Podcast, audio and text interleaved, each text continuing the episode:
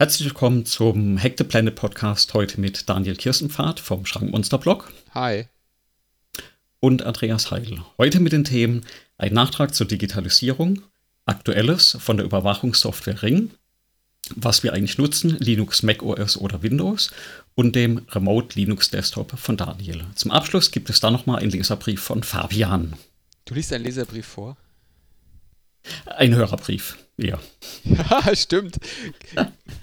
Wir haben, wir haben ja einen Hörer und den, den lesen wir am Ende vor. Das hat jetzt ja nach dem zweiten Mal schon Tradition. Und äh, dachte ich, dann antworten wir äh, diesem treue, treuen Hörer ja äh, heute auch wieder. Ja. Genau. Aber dann lass uns mal gleich mit dem, mit dem ersten Thema anfangen. Wir hatten ja das letzte Mal über Digitalisierung gesprochen. Mhm. Ja, und hatten da ein bisschen erzählt, was wir, was wir noch hatten. Und da ist mir tatsächlich eingefallen, ich habe noch ein Tool, das nutze ich tagtäglich, habe ich aber komplett vergessen zu erwähnen. Und zwar auf dem ähm, iPhone habe ich ein, ein, Tool laufen, Scanner Pro. Das hatte ich mal vor Urzeiten äh, gekauft und habe das relativ lange nicht genutzt. Und inzwischen ist es aber recht gut. Da legt man ein Blatt Papier auf den Tisch, ähm, macht im Prinzip ein Foto, beziehungsweise der macht das Foto von alleine, ähm, wird digitalisiert als PDF, auch durchsuchbar, wird gesynkt, zum Beispiel bei mir auf OneDrive und von da sortiere ich dann das Dokument entsprechend irgendwo hin und kann das entsprechend auch als PDF in diesem Workflow wieder verwenden. Das Spannende an der Thematik ist, ähm, die Auflösung von iPhones ist inzwischen relativ hoch. Das heißt, du hast eine gute Bildqualität. Ähm, Verzerrungen werden bei dem Bild direkt rausgerechnet, also von dem Dokument, was du das kennst. Und ähm, du hast es halt natürlich direkt irgendwo hin synchronisiert, beziehungsweise kannst die Dokumente auch verschlüsselt noch auf deinem iPhone abliegen lassen. Also das ist so eines der, der Feature, was auch noch drin ist. Weil wir hatten ja das letzte Mal ähm, über dieses Thema Verschlüsselung mal gesprochen. Macht das gleich die Texterkennung, das, das Scanner Pro? Ähm, tatsächlich die PDFs, die da, die da abgelegt werden, die sind durchsuchbar. Ja, ja. ja. Also ich, das klappt also recht gut. Und das Spannende an der Geschichte ist einfach, das Foto machen dauert ein, zwei Sekunden.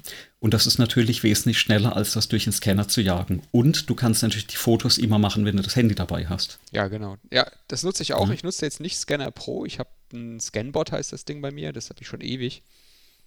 Da habe ich jetzt gerade in der Vorbereitung zur Sendung festgestellt, dass sich die, die irgendwie auf diese ähm, schrecklichen Subscriptions, also diese Abo, ein Abo für eine App, äh, dass die sich einschießen und dann vielleicht wechsle ich ja mal zu diesem Scanner Pro. Die machen kein Abo, oder machen die auch Abo? Ich, also ich weiß nicht, wie das aktuelle Preismodell aussieht. Ich hatte das wirklich mal als App aus dem, aus dem App Store gekauft, Einmalzahlung.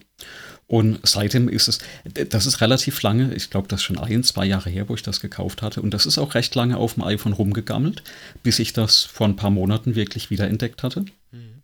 Und also bisher haben sie an dem Bezahlmodell nichts geändert. Ich wurde bisher nicht aufgefordert, ähm, das neu zu kaufen. Aber es besteht ja immer das Risiko, dass mit einer neuen Softwareversion äh, so ein neues Bezahlmodell wieder eingeführt wird. Das ist ja momentan wirklich gang und gäbe, dass diese Abo-Modelle eingeführt wurden. Wir hatten ja im Vorfeld ein bisschen drüber gesprochen, dass es fühlt sich ein bisschen an wie äh, die neue Lootbox, ja, genau. dieses Abo-Modell einfach um einen kontinuierlichen, sag ich mal, äh, Geldstrom äh, zu erzeugen für die Entwickler. Ich, ich kann es verstehen von Seiten der Hersteller, weil das ist am Endeffekt nichts anderes, als du im kommerziellen Umfeld unter Wartungskosten hast. Dass du Software verkaufst und dann eben eine Wartungsgebühr verlangst für die Weiterentwicklung. Weil klar, hast du nur Einmalzahlungen, ähm, fällt es natürlich schwierig, die Weiterentwicklung sicherzustellen. Ja, das, das finde find ich ja soweit auch total vertretbar, wenn da was weiterentwickelt wird. Aber der, die, die Software macht doch heute schon alles, was du willst, oder? Würdest du die weiterentwickelt sehen wollen? Also bräuchtest du die weiterentwickelt?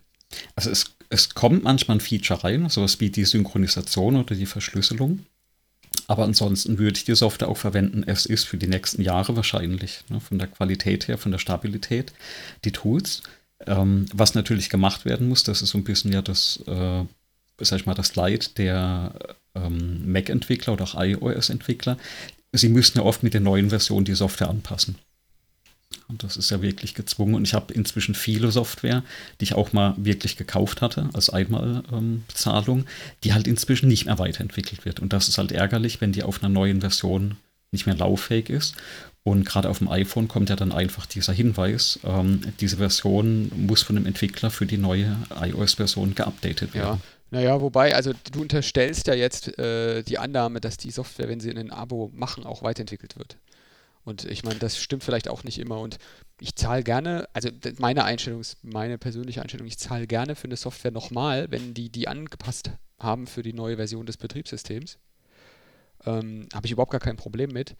Ich habe ein Problem damit, wenn halt einfach da nichts passiert. Oder wenn, wie soll ich das jetzt sagen?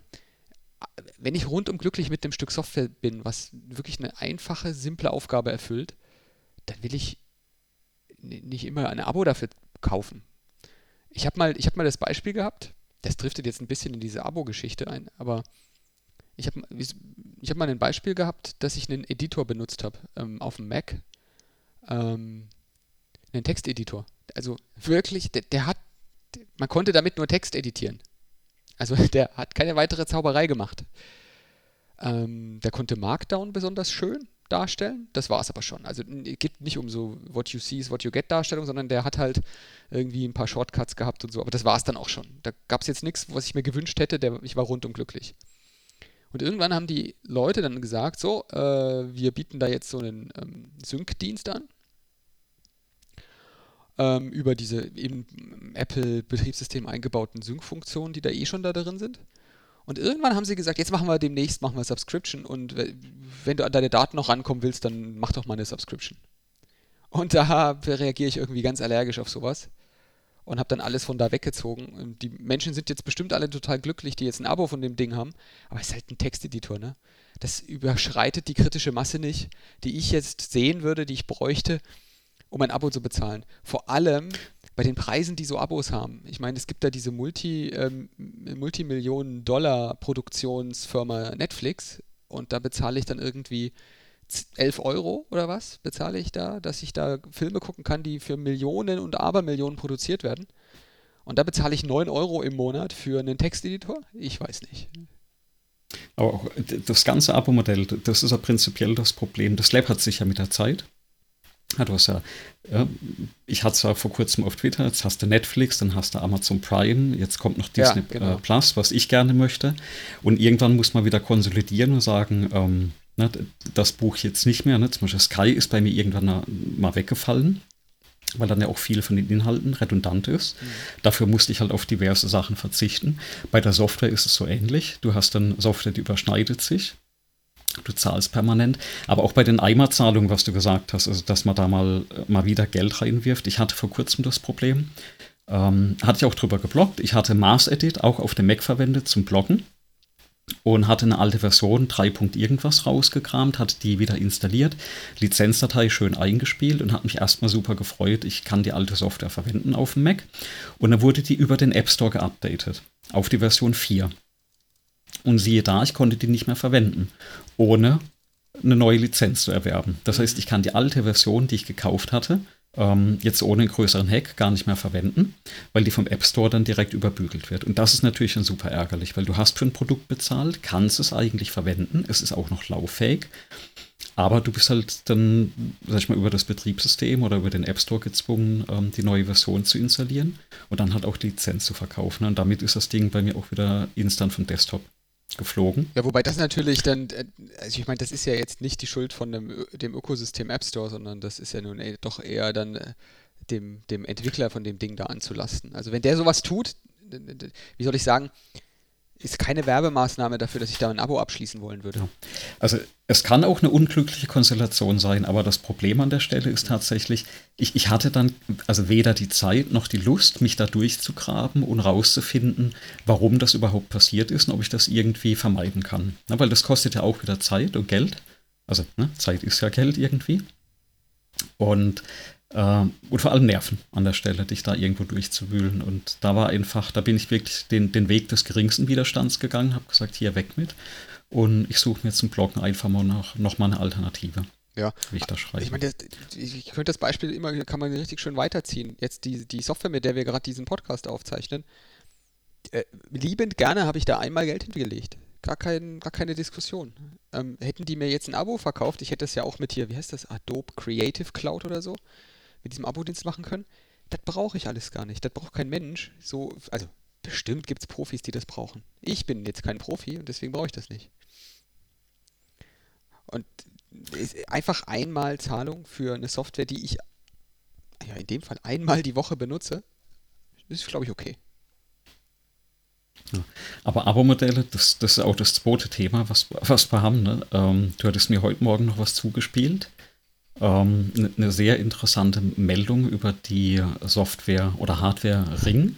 Ja, genau, die Kombination, ähm, da ist, der, da ist die, die Fußfessel noch was größer. Genau, also kann man vielleicht dazu erzählen, wer das nicht kennt, ist eine Überwachungskamera äh, für den Außen, inzwischen glaube ich auch für den Innenbereich. Ähm, kann man sich installieren. Äh, die Daten laufen irgendwo in die Cloud. Ich glaube, äh, das gehört inzwischen sogar Amazon, also wurde von Amazon irgendwann mal aufgekauft. Und äh, eigentlich ganz nette Geschichte, schließt man an anstelle von der Türklingel, da gibt es verschiedene Varianten, Akkubetrieben, also ne, ich, ich bin da, sag ich mal, betroffen, weil ich habe das entsprechend. Ich habe da am Eingangsbereich eine Klingel mit Kamera, ich habe an der Haustür eine Klingel mit Kamera, die ist auch fest verdrahtet. Das Ganze ist mit WLAN, hast du quasi überall in deinem Haus, kannst du dann entsprechend die, die ähm, Ringbells, also die, die Klingeln, äh, in eine Steckdose stecken und hast dementsprechend dann auch die Klingeln haben ein paar nette Features, wie an Weihnachten kannst du dann so ein Ho Ho Ho einspielen. ja, das gefällt meiner Frau dann sehr schön, weil das, äh, weil das weihnachtliche Stimmungen gibt, wenn, wenn jemand klingelt. Und du kannst natürlich auf einer Webseite die Videos anschauen. Mhm. Kannst auch mit einer Gegensprechfunktion, zum Beispiel wenn der Paketbote kommt, kannst du sagen, hier Paket, Dankeschön und irgendwo ablegen. Also das, das klappt eigentlich recht gut und bekommst halt auch mit, wenn jemand um das Haus schleicht. Und da haben die auch einen Abo-Dienst.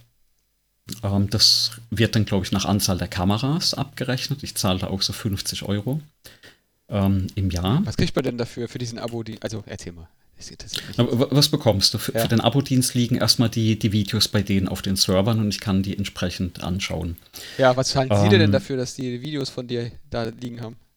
Ja, nichts. Ach so. dafür zahle ja ich, dass ich die, Video, dass ich die Videos verstehe, hinlege. Verstehe. Und, da, und, und, das ist so das Modell von denen. Ähm, es gibt noch eine zweite Firma, weil das verwende ich auch. Das war mal ein Kickstarter-Projekt. Das ist äh, Canari und das sind dann äh, Indoor-Kameras. Ich glaube, da gibt es auch inzwischen Outdoor-Kameras. Und sag ich mal, ich habe jetzt zwei redundante Systeme, einmal das Ring für, für draußen und einmal das Canary für innen. Und äh, wir, wir hatten ja so schön darüber gesprochen, über dieses äh, Bleeding Edge und Technology und äh, hier ähm, Early Adopter. Und wie hast du so schön gesagt äh, vorhin, äh, ja, da, da, lässt man auch mal Blut. Ja? Deswegen blutige Weil, Kante, ja. Äh, genau, weil, also man kann da vielleicht was dazu sagen. Bei dem Ring ist, glaube ich, vor ein paar Jahren, da kann ich auch nochmal den Link raussuchen, da gab es wohl mal das Problem, dass die ganzen originalen Videodaten für ein Entwicklerstudio offen lagen, dass sie die Videos analysieren konnten. Und das lag halt irgendwo in so einem Amazon äh, S3-Bucket und das war halt wohl öffentlich zugänglich. Ja. ja das war, war mal so ein, so ein Sicherheitsfauxpas, den es da gab. Ähm, ich hatte geschaut, da waren keine Aufnahmen von mir dabei. Ähm, also von daher. Aber, aber so, äh, sowas passiert halt an der Stelle. Ne? Jetzt, ich, ich, bin jetzt total baff. Also es gibt schon diesen Präzedenzfall, dass das komplett so offen rumliegt. Dieses Ding bekannterweise lädt alle Daten auf irgendwie einen Server, egal wo der steht und wer den kontrolliert. Du, du kennst die Person nicht persönlich, die den kontrolliert. So, das reicht mir schon als Kriterium. Und trotzdem genau, also, hast du das dann noch, hast du das noch im Einsatz? genau, habe ich noch im Einsatz. Sag ich mal, für mich aktuell noch mangels Alternativen. Ich glaube, die also deutsche Firma Abus hat ja auch ein Überwachungssystem, wo du zum Beispiel keine Cloud-Server brauchst. Das hatte ich mal gesehen, wollte ich mich oder werde ich mich irgendwann auch noch mal näher damit beschäftigen, weil du da die Daten eben äh, lokal ablegen kannst. Alles andere, ich hatte früher eigene WLAN-Kameras im Einsatz für die Überwachung, aber da musst du halt alles wieder zusammenbauen und da bin ich ehrlich, ich habe das seit dem Hausbau nicht mehr hinbekommen, neu aufzusetzen. Ne, und da war ich dann einfach bequem und habe gesagt, hier, die Überwachungssysteme, die es da gibt, die, die verwende ich erstmal. Äh, man muss sich halt bewusst sein, die Videos werden hochgeladen, die werden ja auch analysiert. Das zum Beispiel, also ich nehme mal das Kanari als Beispiel, das erkennt sehr gut, ob sich jetzt da eine Person am Standort befindet oder eben nur der Hund durchs Bildschirm rennt oder ob das ein TV-Bild ist. Mhm. Und von daher ist es ja schon mal gut, weil du bekommst nicht bei jeder Bewegung eine Alarmierung. Das ist, sag ich mal, der Nachteil am Ring. Da legst du einen Bereich fest, der überwacht wird. Und äh, gerade an der Haustür, was wir momentan haben, sind sehr viele Wespen. Das heißt, ich bekomme ungefähr 20 Mal am Tag eine Meldung, wenn eine Wespe die Klingel anfliegt. Ja, und wenn, wenn du dann natürlich im Meeting sitzt und dann permanent guckst und denkst, ah, wieder nicht der Postbote, sondern nur eine Wespe. Die Videos sind zwar lustig, ja, weil die fliegen dann wirklich immer direkt auf die Kamera, ja. aber liefern jetzt natürlich keinen Mehrwert. Und da sage ich mal, ist die Software von der Kanarie eigentlich ganz gut. Aber auch da muss man sich natürlich bewusst sein, die Videos werden irgendwo hochgeladen, analysiert. Und ich habe momentan also ich weiß nicht, wie lange die da liegen. Wenn ich nicht bezahle, dann kann ich die Videos äh, nur ein paar Tage, ich glaube drei Tage oder zwei Tage, abrufen und danach sind die nicht mehr da. Mhm. Jetzt ist es aber so, wenn bei dir jemand einbricht, kannst du bei Canary anrufen und die suchen dann äh, die Footage, also die Bilder raus. Das heißt, die Daten liegen ja doch länger auf dem Server. und, und das ist so, das ist so das Ding, ähm, ja. Und ich weiß es nicht. Ne? Man, man, muss sich bewusst sein, dass wenn man dann eben, zum Beispiel bei mir ist das Gerät nachts scharf geschaltet mhm. ähm, und würde dann aufzeichnen, wenn dann nachts jemand eben durch die Wohnung marschiert. Aber so ist es halt auch, wenn du nachts im Schlafanzug dann mal äh, durch die, äh, durchs Haus marschierst, dann nimmt halt jede Kamera, die da steht, das auf und sendet das erstmal ähm, auf die Server hoch. Und das ist, also tatsächlich ist das noch so der Knackpunkt, wo ich immer überlege, ähm, momentan aus Bequemlichkeit habe ich das noch. Ähm, ob ich es langfristig behalten werde, weiß ich nicht, ne? weil am liebsten wäre mir schon, die Daten liegen bei mir auf dem Server. Also, Bin aber ich, der, der Standardanwender, hat das aber nicht. Ne? Das ist ja das, worüber wir auch gesprochen haben. Also der hat nicht terabyteweise ein NAS-System oder ein SAN-System zu Hause stehen. Naja, also die Frage ist natürlich, was du da jetzt, ähm, du, was du genau brauchst und wie du das genau umsetzen willst. Ähm, weil ich habe tatsächlich ein System laufen mit äh, zwölf Kameras. Ich habe gerade hab mal die Lizenzbildschirm aufgemacht von dem Ding. Ähm, das sind zwölf so Full-HD-Kameras und das ist vollständig lokal. Und das ist im Grunde nichts anderes als so ein so, so ein Synology NAS-System und da läuft eine Software drauf, die liefern die auch mit. Die nennt sich irgendwie Surveillance Station. Da kannst du Kameras dran anbinden. Die sind jetzt über WLAN und Kabel ähm, Ethernet angeschlossen. Und die macht tatsächlich Bewegungserkennung, Objekterkennung, der kann sogar Objekten folgen, der kann so Dashboards darstellen, der zeichnet auf, da verlässt kein Byte dein, dein, dein Netzwerk. Mhm. Der kann die ein- und ausschalten, du kannst die fernsteuern. Also zum Beispiel, wenn, äh, wenn Menschen im Haus sind, ähm, dann schalten sich die Kameras, die nach innen gerichtet sind, aus. Und es sind nur die nach außen, die quasi von Interesse sind, was weiß ich, zum Beispiel Tür, ähm, Eingang, ähm, Klingel, äh, bla bla bla, so Zeug, sind halt dann an. Und wenn keiner da ist, schalten die sich halt automatisch an. Und man kann auch solche Hotspot-Bereiche, so, so wie du jetzt, beschrieben hast, kann man alles auch definieren. Und du bist halt eigentlich im Grunde nur davon limitiert, äh, wie viel Festplatten du da reinstopfst. Und Festplatten sind irgendwie nichts ist billiger als Festplatten gerade. Da sind jetzt auch irgendwie solche Spezialfestplatten drin für so Überwachungszeug. Ähm, das ist genau 0, gar nicht aufwendig einzurichten und zu 100% zuverlässig bis jetzt. Ist wirklich äh, die Wucht in Tüten. Ich kann dir ja mal bei Gelegenheit kann ich ja mal so einen Screenshot dir zeigen. Aber das ist vielleicht so ein Thema. Der einzige Kostenpunkt, den du hast, ist die Hardware. Also die Kameras kosten ja eh Geld, aber die Kamera kostet, glaube ich, 70 Euro pro Kamera. Dann hast du eine Lizenz, die du kaufen kannst, quasi, dass du sie anbinden kannst an diese Surveillance Station Software. Abo-Modell oder Nein, einmal, zahlen? einmal zahlen. Du zahlst einmal ja. eine Lizenz. Ich habe dann irgendwie zwölf Lizenzen gekauft. In, die gibt es in Paketen.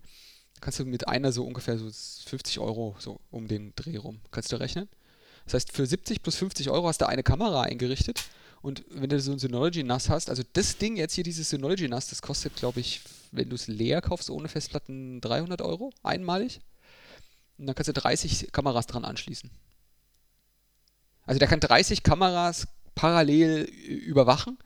Du kannst Regeln definieren, der speichert alles weg, er stellt dir sogar eine, eine Zusammenfassung über Tage hinweg, wenn du willst ähm, mit App, mit äh, Push-Notification, mit Homezone, dass wenn du quasi die App auf deinem Telefon laufen hast und du fährst in irgendeinen äh, Geo-Fans in, so in so eine Region rein, die du selber definierst, dann schaltet er die Kameras ein oder aus, die du definierst. Alles, alles automatisch, alles inklusive, alles in dem Ding drin.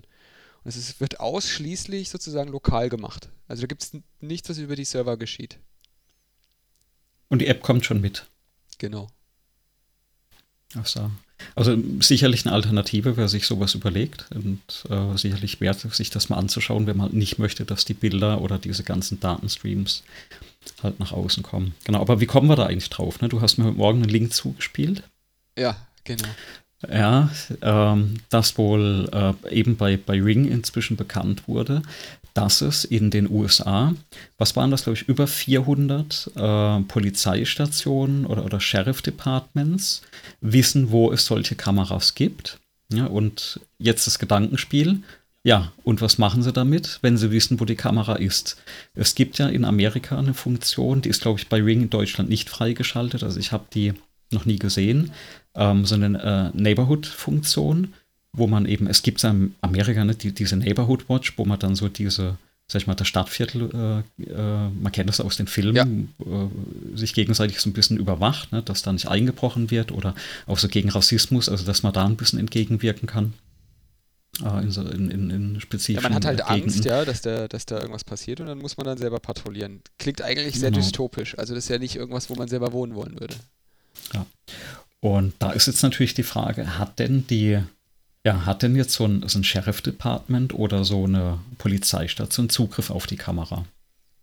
Ja, also ähm, in, in Deutschland ist es ja nochmal anders geregelt und also zum Beispiel meine Kamera ist auch eingestellt, du darfst ja nur etwas filmen, was auf deinem Grundstück ist. Ja, das heißt, ich habe die Kameras ja so eingestellt, dass nicht die Straße mitgefilmt wird, sondern erst, wenn du auf das Grundstück reingehst. Dementsprechend klebt auch ein Aufkleber an der Tür, dass das äh, Gebäude videoüberwacht ist und dass die Daten nach außen gehen, also alles datenschutzkonform natürlich.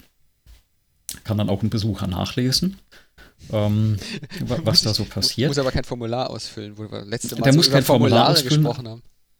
Ja, der, er muss kein Formular ausfüllen, aber tatsächlich äh, muss man sich die Gedanken machen, wenn jemand reingeht Ja. in dein Haus und du hast jetzt so eine Alexa und eine Siri laufen oder ein, ein äh, äh, wie heißt es von Google, also Google auch noch äh, die Dienste Google laufen. oder? Jetzt Google, Ja, Google, ist es ist. Google Home. Google Home genau. heißt es ja. Und dann habe ich noch das Ring und das Kanari, da, da verlassen schon sehr viele Daten, sag ich mal, ein, ein Haus, wo ja das Persönlichkeitsrecht des Besuchers erstmal äh, verletzen. Ja, das heißt, da gibt es, es gibt es auch solche Vordrucke, wo das dann alles draufsteht. Na, und dann liest natürlich keiner.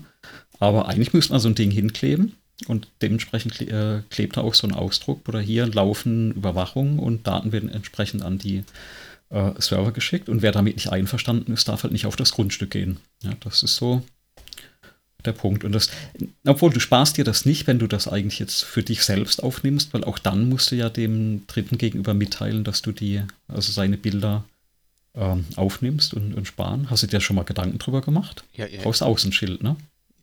Ja, klar. Also, ja, du musst natürlich äh, den Menschen, wenn du jemanden aufnimmst, äh, dann müsstest du ihnen da schon Bescheid geben. Ja. Ähm, ich glaube aber, ähm, Vertrauen zu gewinnen, wenn man, sagen wir mal, sagen kann, ja, das verlässt jetzt hier nicht die Daten und ich weiß exakt, wer da drauf Zugriff hat. Äh, oder nicht das Haus, Entschuldigung. Ähm, und ich weiß, wer drauf Zugriff hat. Das ist schon noch was andere Diskussion, die man da führt, als wenn man sozusagen jetzt sagen muss, naja, also vielleicht hat da auch irgendeine texanische Polizei Zugriff drauf. Ich weiß das nicht so genau. Genau. Also eine Sache ist natürlich klar und, und ich glaube, da geht kein Weg dran vorbei. Die ganzen Firmen, egal ob das jetzt dieses Ring ist oder das Canary, die arbeiten ja hauptsächlich an ihren Algorithmen, sag ich mal, zur Bilderkennung, ne? Bewegungserkennung, Bilderkennung.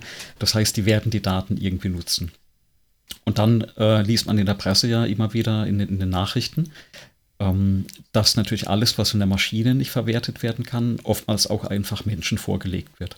Und das muss man sich auch bewusst sein, dass wenn da einer durchs Bild huscht und die Maschine ist sich nicht sicher, ist das ein Mensch oder ein Tier, dass da wahrscheinlich ein Mitarbeiter, äh, irgendein Analyst, ne, draufschaut und eben klickt, hier, das war ein Mensch und das ein Tier. Vielleicht sind es auch Studenten, die das machen. Das heißt, du, du, du weißt nicht, wer auf deine Bilder ähm, im Endeffekt schaut und, und, und weiß, ob du da jetzt im Schlafanzug äh, durch die Wohnung huscht in der Nacht. Also das wäre für mich wäre das der Deal, der Dealbreaker. Das wäre der Punkt, wo ich dann sage, okay, ja, äh, das wäre so. Äh, geht nicht, kann ich nicht, kann ich nicht machen. Also mit der, sag ich mal, mit dieser aktuellen Meldung jetzt, also ist tatsächlich auch bei mir jetzt so die, die Überlegung, ne, weg von den, den Cloud-Diensten, so bequem das natürlich ist, und sich einmalig was aufzubauen.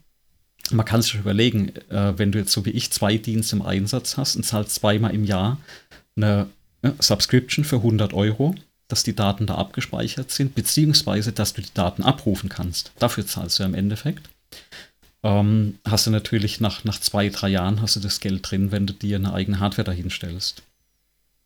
Ja. Und man muss dazu sagen, dass die ganzen Anbieter limitiert sind. Also du hast maximal, glaube ich, vier Kameras, sowohl bei äh, Canary als auch bei Ring, hm. die du für die Subscription pro Standort anbinden kannst. Also bei Canary sind es auf jeden Fall vier. Bei Ring bin ich mir nicht sicher.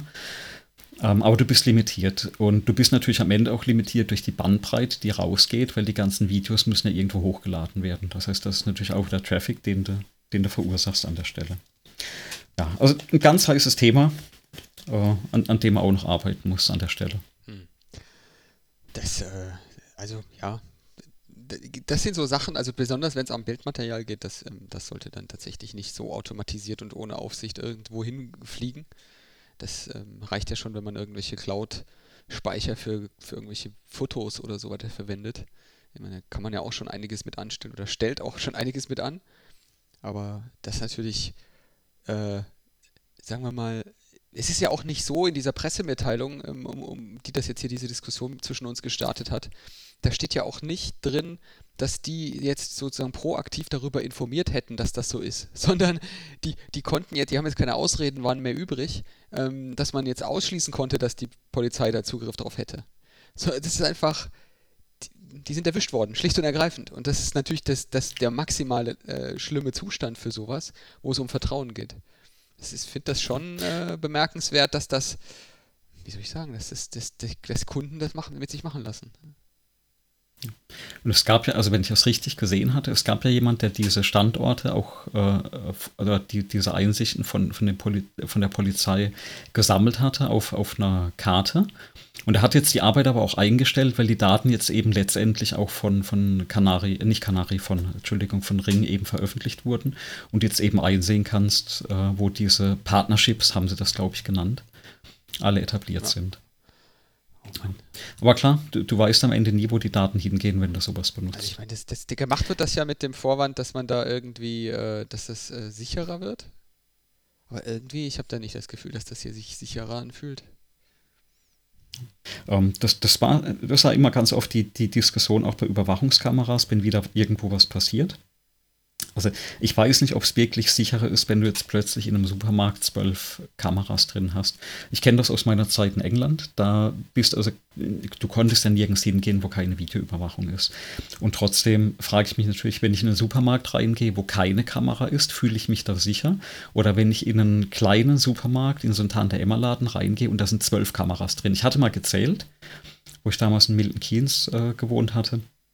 Da war ein kleiner äh, äh, Supermarkt um die Ecke und da hatte ich echt gezählt, zwölf Kameras auf, auf so einem super kleinen, ich weiß nicht, was das waren, vielleicht ähm, 10 mal 10 Meter. Ja, mehr war das nicht in dem Supermarkt. Nicht schlecht. Und da war wirklich jede Ecke ausgeleuchtet. Aber im Endeffekt fühlst du dich dadurch sogar noch unsicherer, weil du überlegst dir natürlich unterbewusst, sag mal, warum sind da eigentlich so viele Kameras? Passiert da so viel, dass da so viel überwacht werden muss?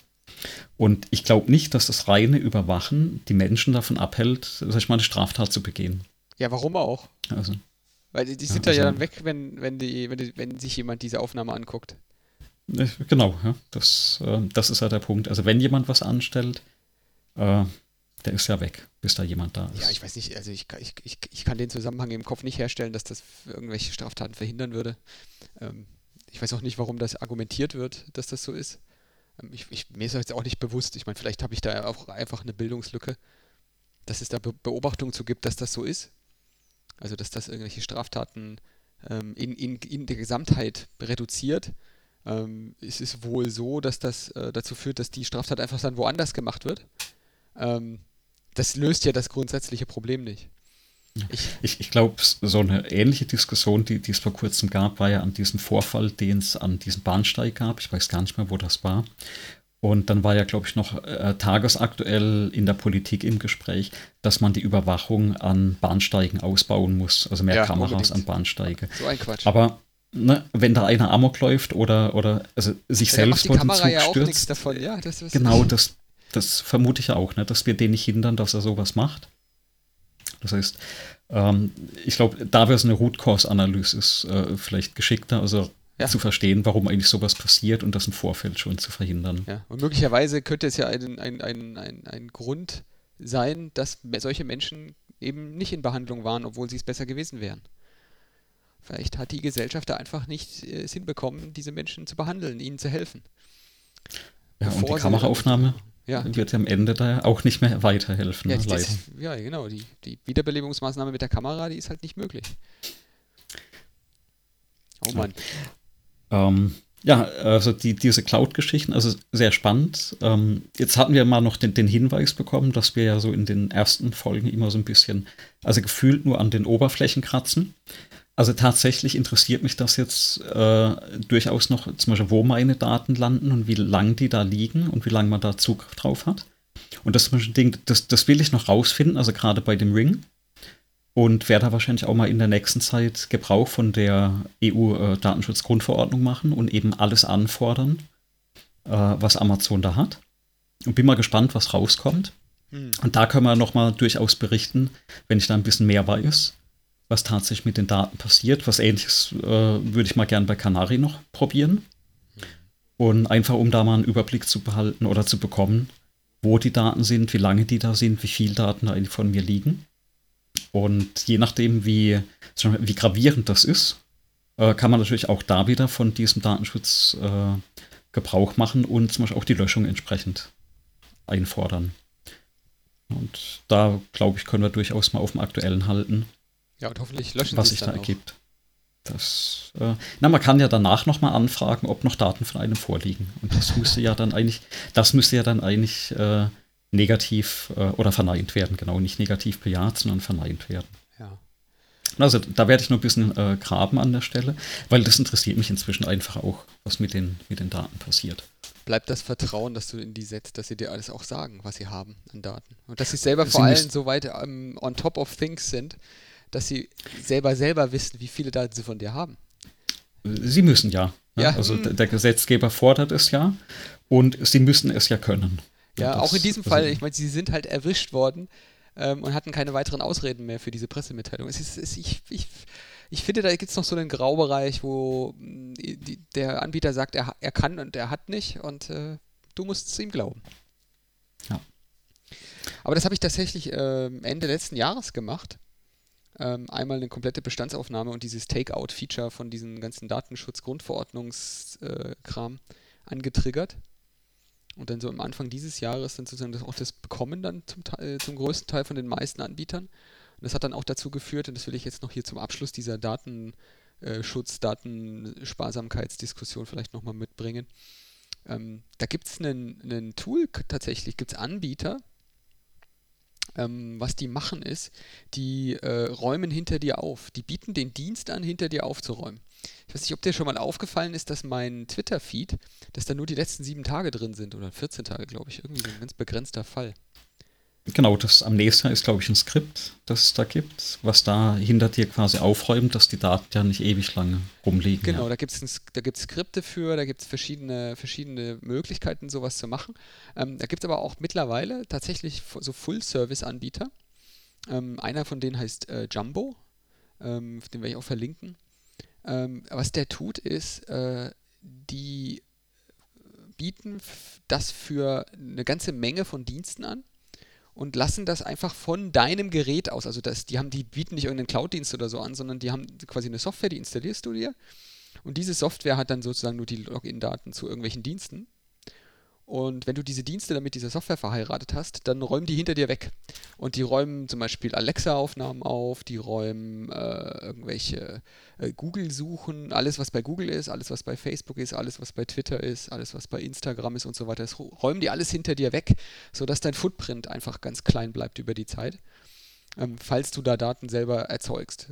Ähm, und dann hast du sozusagen ein, so ein Sliding Window deiner, deines Lebens und was die auch machen, ähm, die machen über eine Oberfläche sozusagen zugänglich diese ganzen äh, Data Privacy Funktionen, die man eigentlich einschalten wollen würde, aber immer schwer in diesen User Interfaces von den, von den einzelnen Services findet.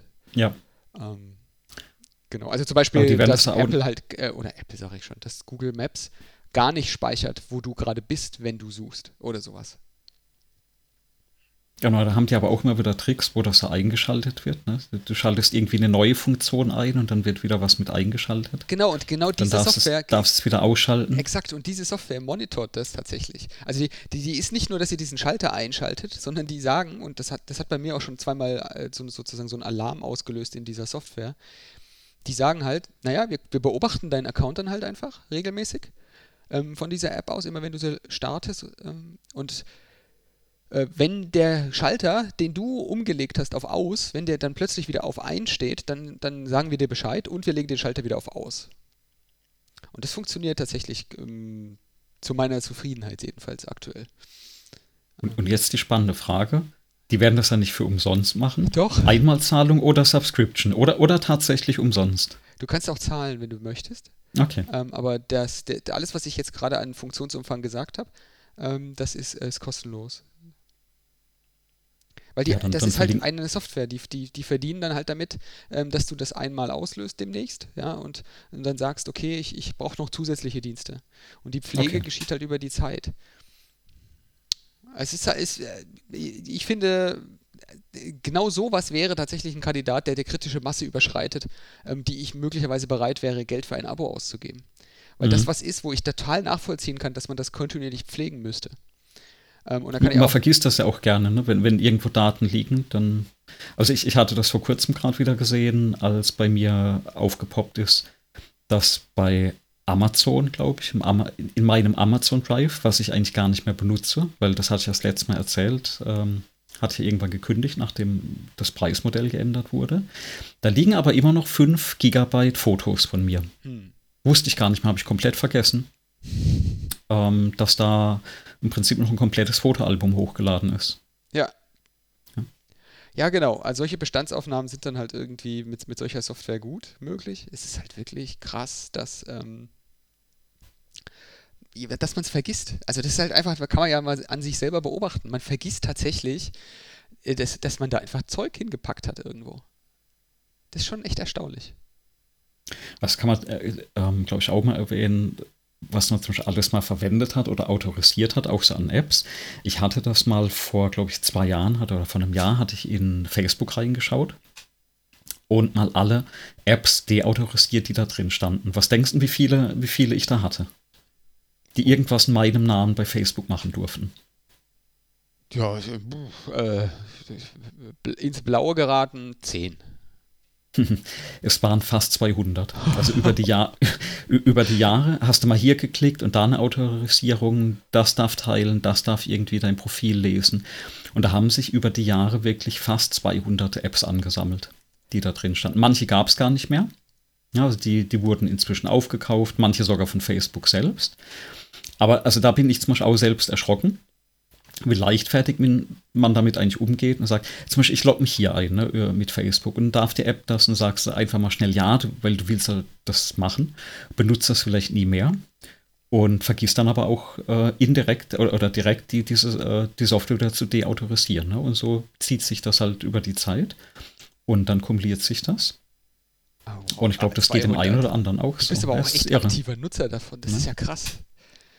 Na, wenn ne, du, soziale Netzwerke eben, ne, du bist halt da unterwegs, da, also früher mal äh, viele Freunde da drin, am Anfang, gerade in der Anfangszeit, viele Freunde, dann irgendwann Familie, ne, oder gerade so, sag ich mal, äh, Bekannte. Inzwischen nutze ich das eigentlich gar nicht mehr.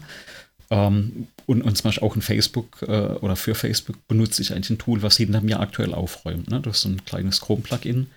Äh, können wir auch vielleicht verlinken und das löscht einfach dann äh, kann man, muss man eben manuell eintragen, aber das kann ja auch dann alte Beiträge einfach rauslöschen. Mhm. Weil da auch viel drin liegt, äh, wo man einfach nicht mehr dran denkt. Ja, also aber ich glaube, du hast da auch damit, ja? Ja, nee, erzähl. Du, du, hattest auch damit mal angefangen, also die, diesen ganzen Social Media Stream halt zurück auf deinen eigenen Blog und auf den eigenen Server. Genau, naja, wenn ich habe ne? hab, äh, Anfang des Jahres habe ich ja gerade vorhin schon erwähnt, ich habe irgendwann, ich habe wieder festgestellt, naja, irgendwie ist das doch ziemlich doof, dass ich diesen ganzen Content, das Zeug, was ich, was ich schreibe als Blogartikel, das, was ich irgendwie online stelle an Fotos, wenn ich sie online stellen will, äh, dass das im Grunde dem, dem Wohlwollen von Facebook und Instagram und so weiter unterliegt und dass ich doch eigentlich auch hier meinen eigenen Server seit 2004 betreibe. Und ähm, dann habe ich beschlossen, ich ziehe einfach den kompletten äh, Social Stream, den ich habe, alles, was ich so generiere, alles auf meinen Blog. Und ähm, sowas wie Facebook oder Twitter ist sozusagen nur noch Linkhalde für das, was ich, äh, was ich in meinem Blog schreibe. Ähm, und wenn ich dann aber diskutieren will, dann kann ich da ja diskutieren in Twitter und so weiter, aber ich, für mich ist das verlorener Content. Alles, was ich da mache, das ist sozusagen, ähm, das wird eh nach sieben Tagen weggeräumt. Also das, das, Ausschlaggebende ist für mich zum Beispiel, also gerade auch bei Twitter überlege ich mir das gerade, weil ich finde ja die Dinge nicht mehr. Ja, ich habe genau. vor kurzem mal wieder ein, ein, Foto gesucht, was jemand getwittert hatte. Ich habe es einfach nicht gefunden. Das heißt, da gehe ich auch hin und, und lege mir die Daten oder die Informationen anders ab, wo ich es auch durchsuchen kann. Ähnlich ist es bei Bildern. Ich poste mal gern was bei, bei ähm, Instagram, aber im Endeffekt kann sie das Foto nach vier Wochen löschen. Das guckt ja eh keiner mehr an. Und ich glaube, da bist du ja auch dann über das Pixelfett mal gestolpert, was wir irgendwann uns anschauen wollen und vorstellen ja. wollen. Ja, ne, das, das, das äh, zeitgleich mit mir, glaube ich. Aber unabhängig hast du das gefunden? Nein, ich habe das tatsächlich über dich gefunden. Also das, ah, der, der okay. Link kam tatsächlich von dir. Das, äh, hier müssen wir den, natürlich den Lob aussprechen, wo er dann hinpackt, wo er hingehört. Ähm, ich ich habe das auch das Problem, dass es eigentlich, will man ja, also man erzeugt ja Fotos und man will ja eigentlich sowas wie Instagram machen können. Aber man will das natürlich nicht mit Instagram machen müssen. Also Instagram ist ja die tolle Funktion, das ist, eigentlich ein tolles User-Interface und ähm, an sich ist das ja auch alles ganz schön. Ähm, mir geht halt nicht in den Kopf, warum das, das ähm, nicht auch Peer-to-Peer -Peer geht und warum das nicht auch von meinem Server gespeist werden kann. Weil eigentlich kommt diese Fotoblocks oder diese Idee des Ganzen, ist ja eigentlich etwas, was in Blogs auch da, damals entstanden ist und, und mit, mit Software gut lösbar erscheint. Aber irgendwie hat sich es nie so richtig durchgesetzt. Betrifft ja auch Twitter. Ich, es gibt ja Ersatz oder alternative Lösungen für Twitter. Aber irgendwie so richtig durchgesetzt hat sich das nicht. Also wie ist das eine da? Äh, Mas Mastodon? Also äh, Mastodon, genau, da, da habe ich, äh, hab ich auch einen Account, also an, ne, angelegt den Account, aber dann war auch dann auf dem falschen Server gewesen, dann hätte man sich nochmal einen anderen Account anlegen müssen. Da, da war einfach die, von der Usability gab es eine Schwelle, wo man gesagt hat, da hätte ich jetzt zu viel investieren müssen, dass ich, ne, dass es so einfach funktioniert wie das Twitter. Und äh, da bin ich da dann doch wieder nicht gelandet. Und so gibt es ja für viele Dienste eine Alternative. Ist ja auch gut, dass es eine Alternative gibt. Die, die, die Anwendung von dem Zeug ist halt ein bisschen schwierig. Und ich glaube, da ist. Ja, wollen wir mal ein bisschen die Glaskugel rausholen. Ein, eine Sache, die halt passieren wird über die Zeit, ist, die Menschen werden mehr Bandbreite bekommen, da wo sie sitzen, da wo sie sind, wo sie wohnen. Und ähm, früher, äh, früher, bis heute ist es ja so, dass ähm, die die Bandbreite im, meistens nicht synchron ist zwischen dem, was man runterladen kann, also zu einem ins Haus holt und was man raus aus dem Haus schicken kann. Und das ist ja auch eines der Haupthindernisse oder Unterschiede zu so einem Server im Internet.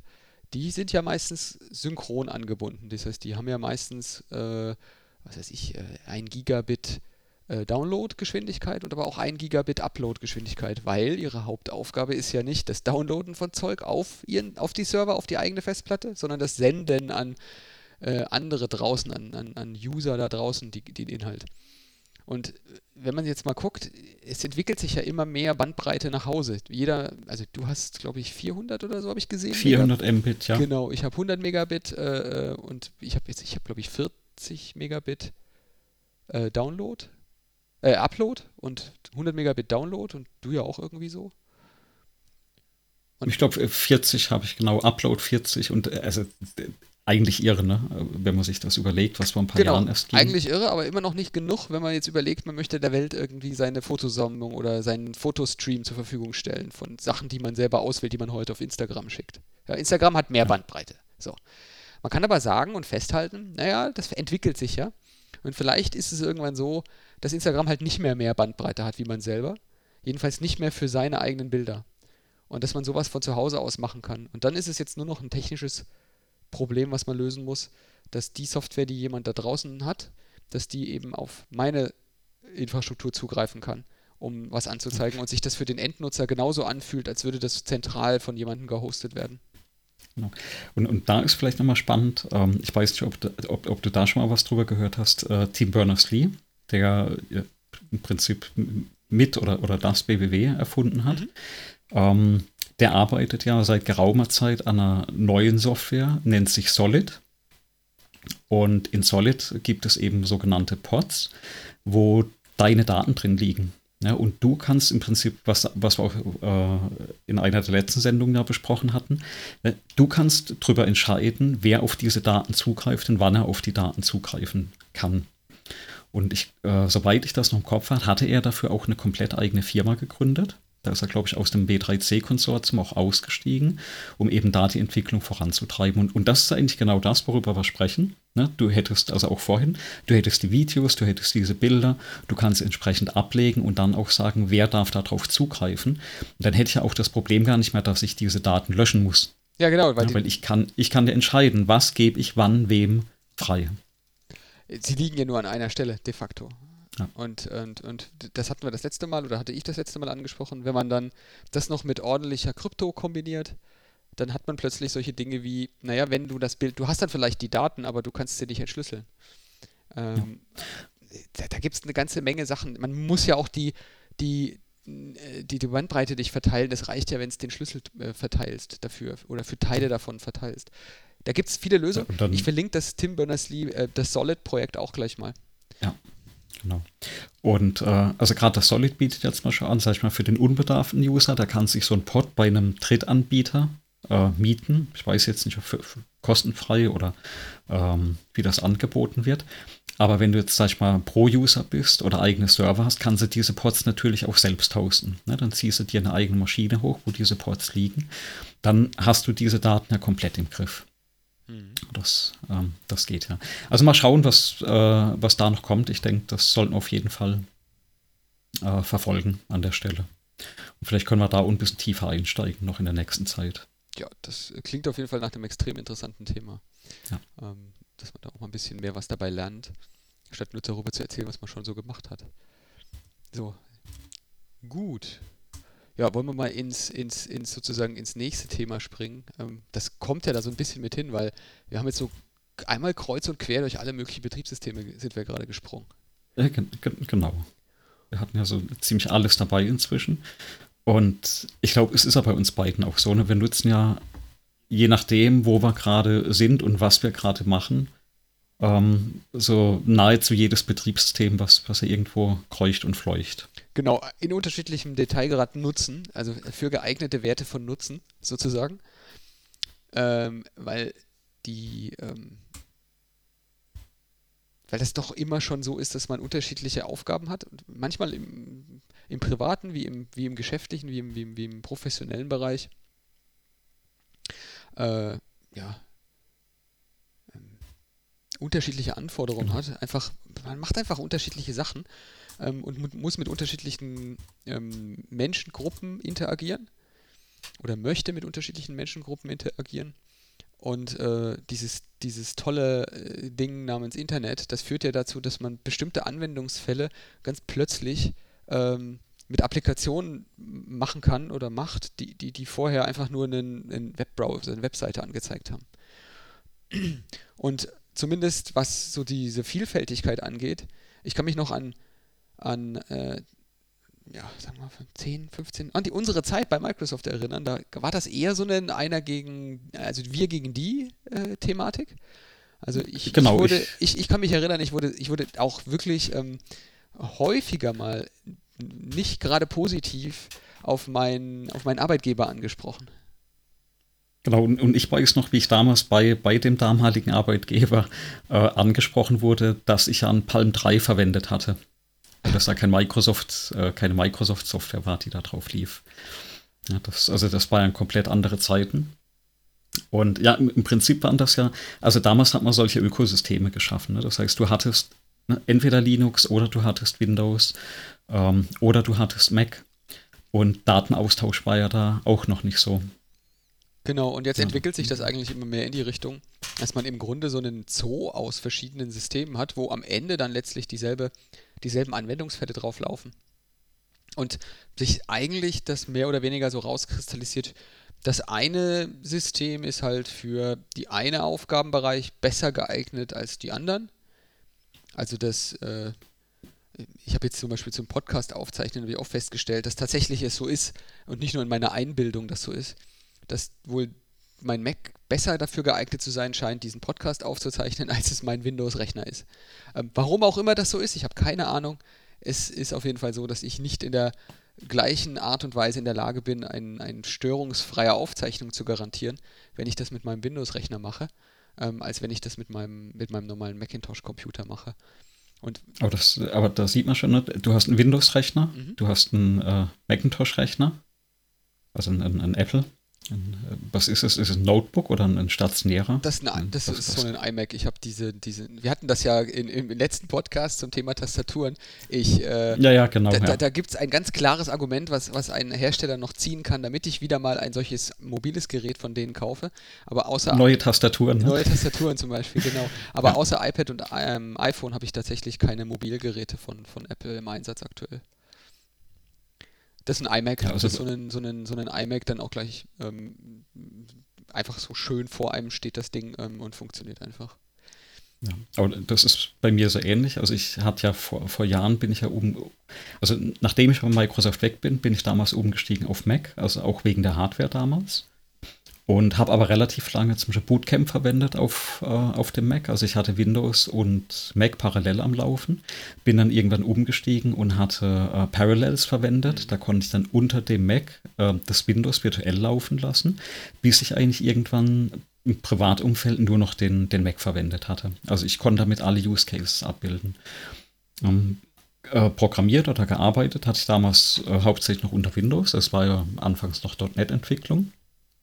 Und dann jetzt beim, beim letzten Arbeitgeber war das tatsächlich so Windows-Rechner, weil das einfach, ich glaube, das ist ja bei dir so ähnlich. Windows-Rechner ist halt ein Unternehmensstandard. Und aber zum Beispiel entwickelt wurde an der Stelle für am Ende Linux-Maschinen. Mhm. Hat das quasi, äh, die Server waren Red Hat-Server und dann wurde auf quasi für, für Linux entwickelt. Und das ändert, ja. sich, das ändert sich tatsächlich gerade so ein bisschen äh, bei dem Arbeitgeber, bei dem ich jetzt bin. Vorher war das tatsächlich ähm, Mac. Ähm, Habe ich, hab ich im normalen Leben mit Macintosh gearbeitet auch. Ähm, auch auch im, im, auf der Arbeit. Was einfach daran lag, dass die einzige Schnittstelle oder die einzige zu supportende Software mein E-Mail-Programm war. Und ähm, äh, Office-Programme, halt PowerPoint, ähm, Word, ähm, Outlook, was da so gibt das hat einfach funktioniert, ohne irgendwelche Probleme, ohne irgendwelche Sachen mit einem Macintosh, genauso wie mit einem Windows. Da macht es keinen Unterschied. Und zumindest damals war die Hardware noch besser von, von Apple als die von, die, die ich von, von äh, ja, Dell und Lenovo und was es da so gab, bekommen habe. Und das hat sich ja auch ein bisschen gewandelt jetzt. Ähm, und mein jetziger Arbeitgeber, der hat jetzt, ähm, als ich da vor zwei Jahren dazu gekommen bin, fast, hat mir einen, ähm, einen Windows-Notebook gegeben ähm, das zeigt jetzt auch schon die ersten massiven Verschleißerscheinungen. Aber auch dieser Arbeitgeber hat sich jetzt so weit gewandelt, dass sie gesagt haben, naja, eigentlich, ihr braucht ja bloß diese Office-Software. Nehmt halt einen Mac, ähm, wenn ihr einen Mac wollt und nehmt halt ein Windows, wenn ihr ein Windows wollt, was ihr halt am liebsten mögt. Also das scheint sich jetzt auch überall zu wandeln. Das, es scheint egal zu werden, welches Betriebssystem letztlich darunter läuft. Und es gibt tatsächlich auch, zumindest bei meinem Arbeitgeber jetzt, auch die Bestrebung, dass man da Linux unten drunter verwendet. Aktuell darf man das sogar, aber man ist da so auf sich selber gestellt, muss man selber Support machen ähm, und, und das selber da überall in diese ganzen Dinge da einpflegen. Was einfach da deswegen äh, ein bisschen schwierig ist, weil zumindest bei meinem Arbeitgeber die, äh, die Krypto so durch alle Schichten durchfunktioniert, dass, äh, dass sich das noch, also dieser, man ist voll integriert äh, Erlebensaspekt, dass der mit Windows und mit einem Mac deutlich besser funktioniert, als er das mit Linux aktuell noch tut. Aber ansonsten, ähm, ja, ich habe ziemlich viel, bei mir hat sich auf, auf Linux gewechselt. Also einfach aus praktischen Gründen. Kann ich ja gleich mal was zu sagen. Das, das ist bei mir so, also ich meine mit dem Wechseln so ähnlich. Ich hatte meine Server hatte ich ja immer äh, oder schon sehr lange. Früher hatte ich die unter Debian laufen. Ne? Inzwischen ähm, habe ich die Ubuntu Ubuntu-Version, immer diese äh, Long-Term Supported-Version, die es da gibt. Mhm. Äh, LTS, glaube ich, ist die Abkürzung. Und ähm, das heißt, immer wenn ich mich auf den Server connecte per SSH, klar, dann arbeitest du unter Linux. Äh, da ist egal, ob du jetzt einen Windows-Rechner hast oder ob du einen, einen Mac-Rechner hast.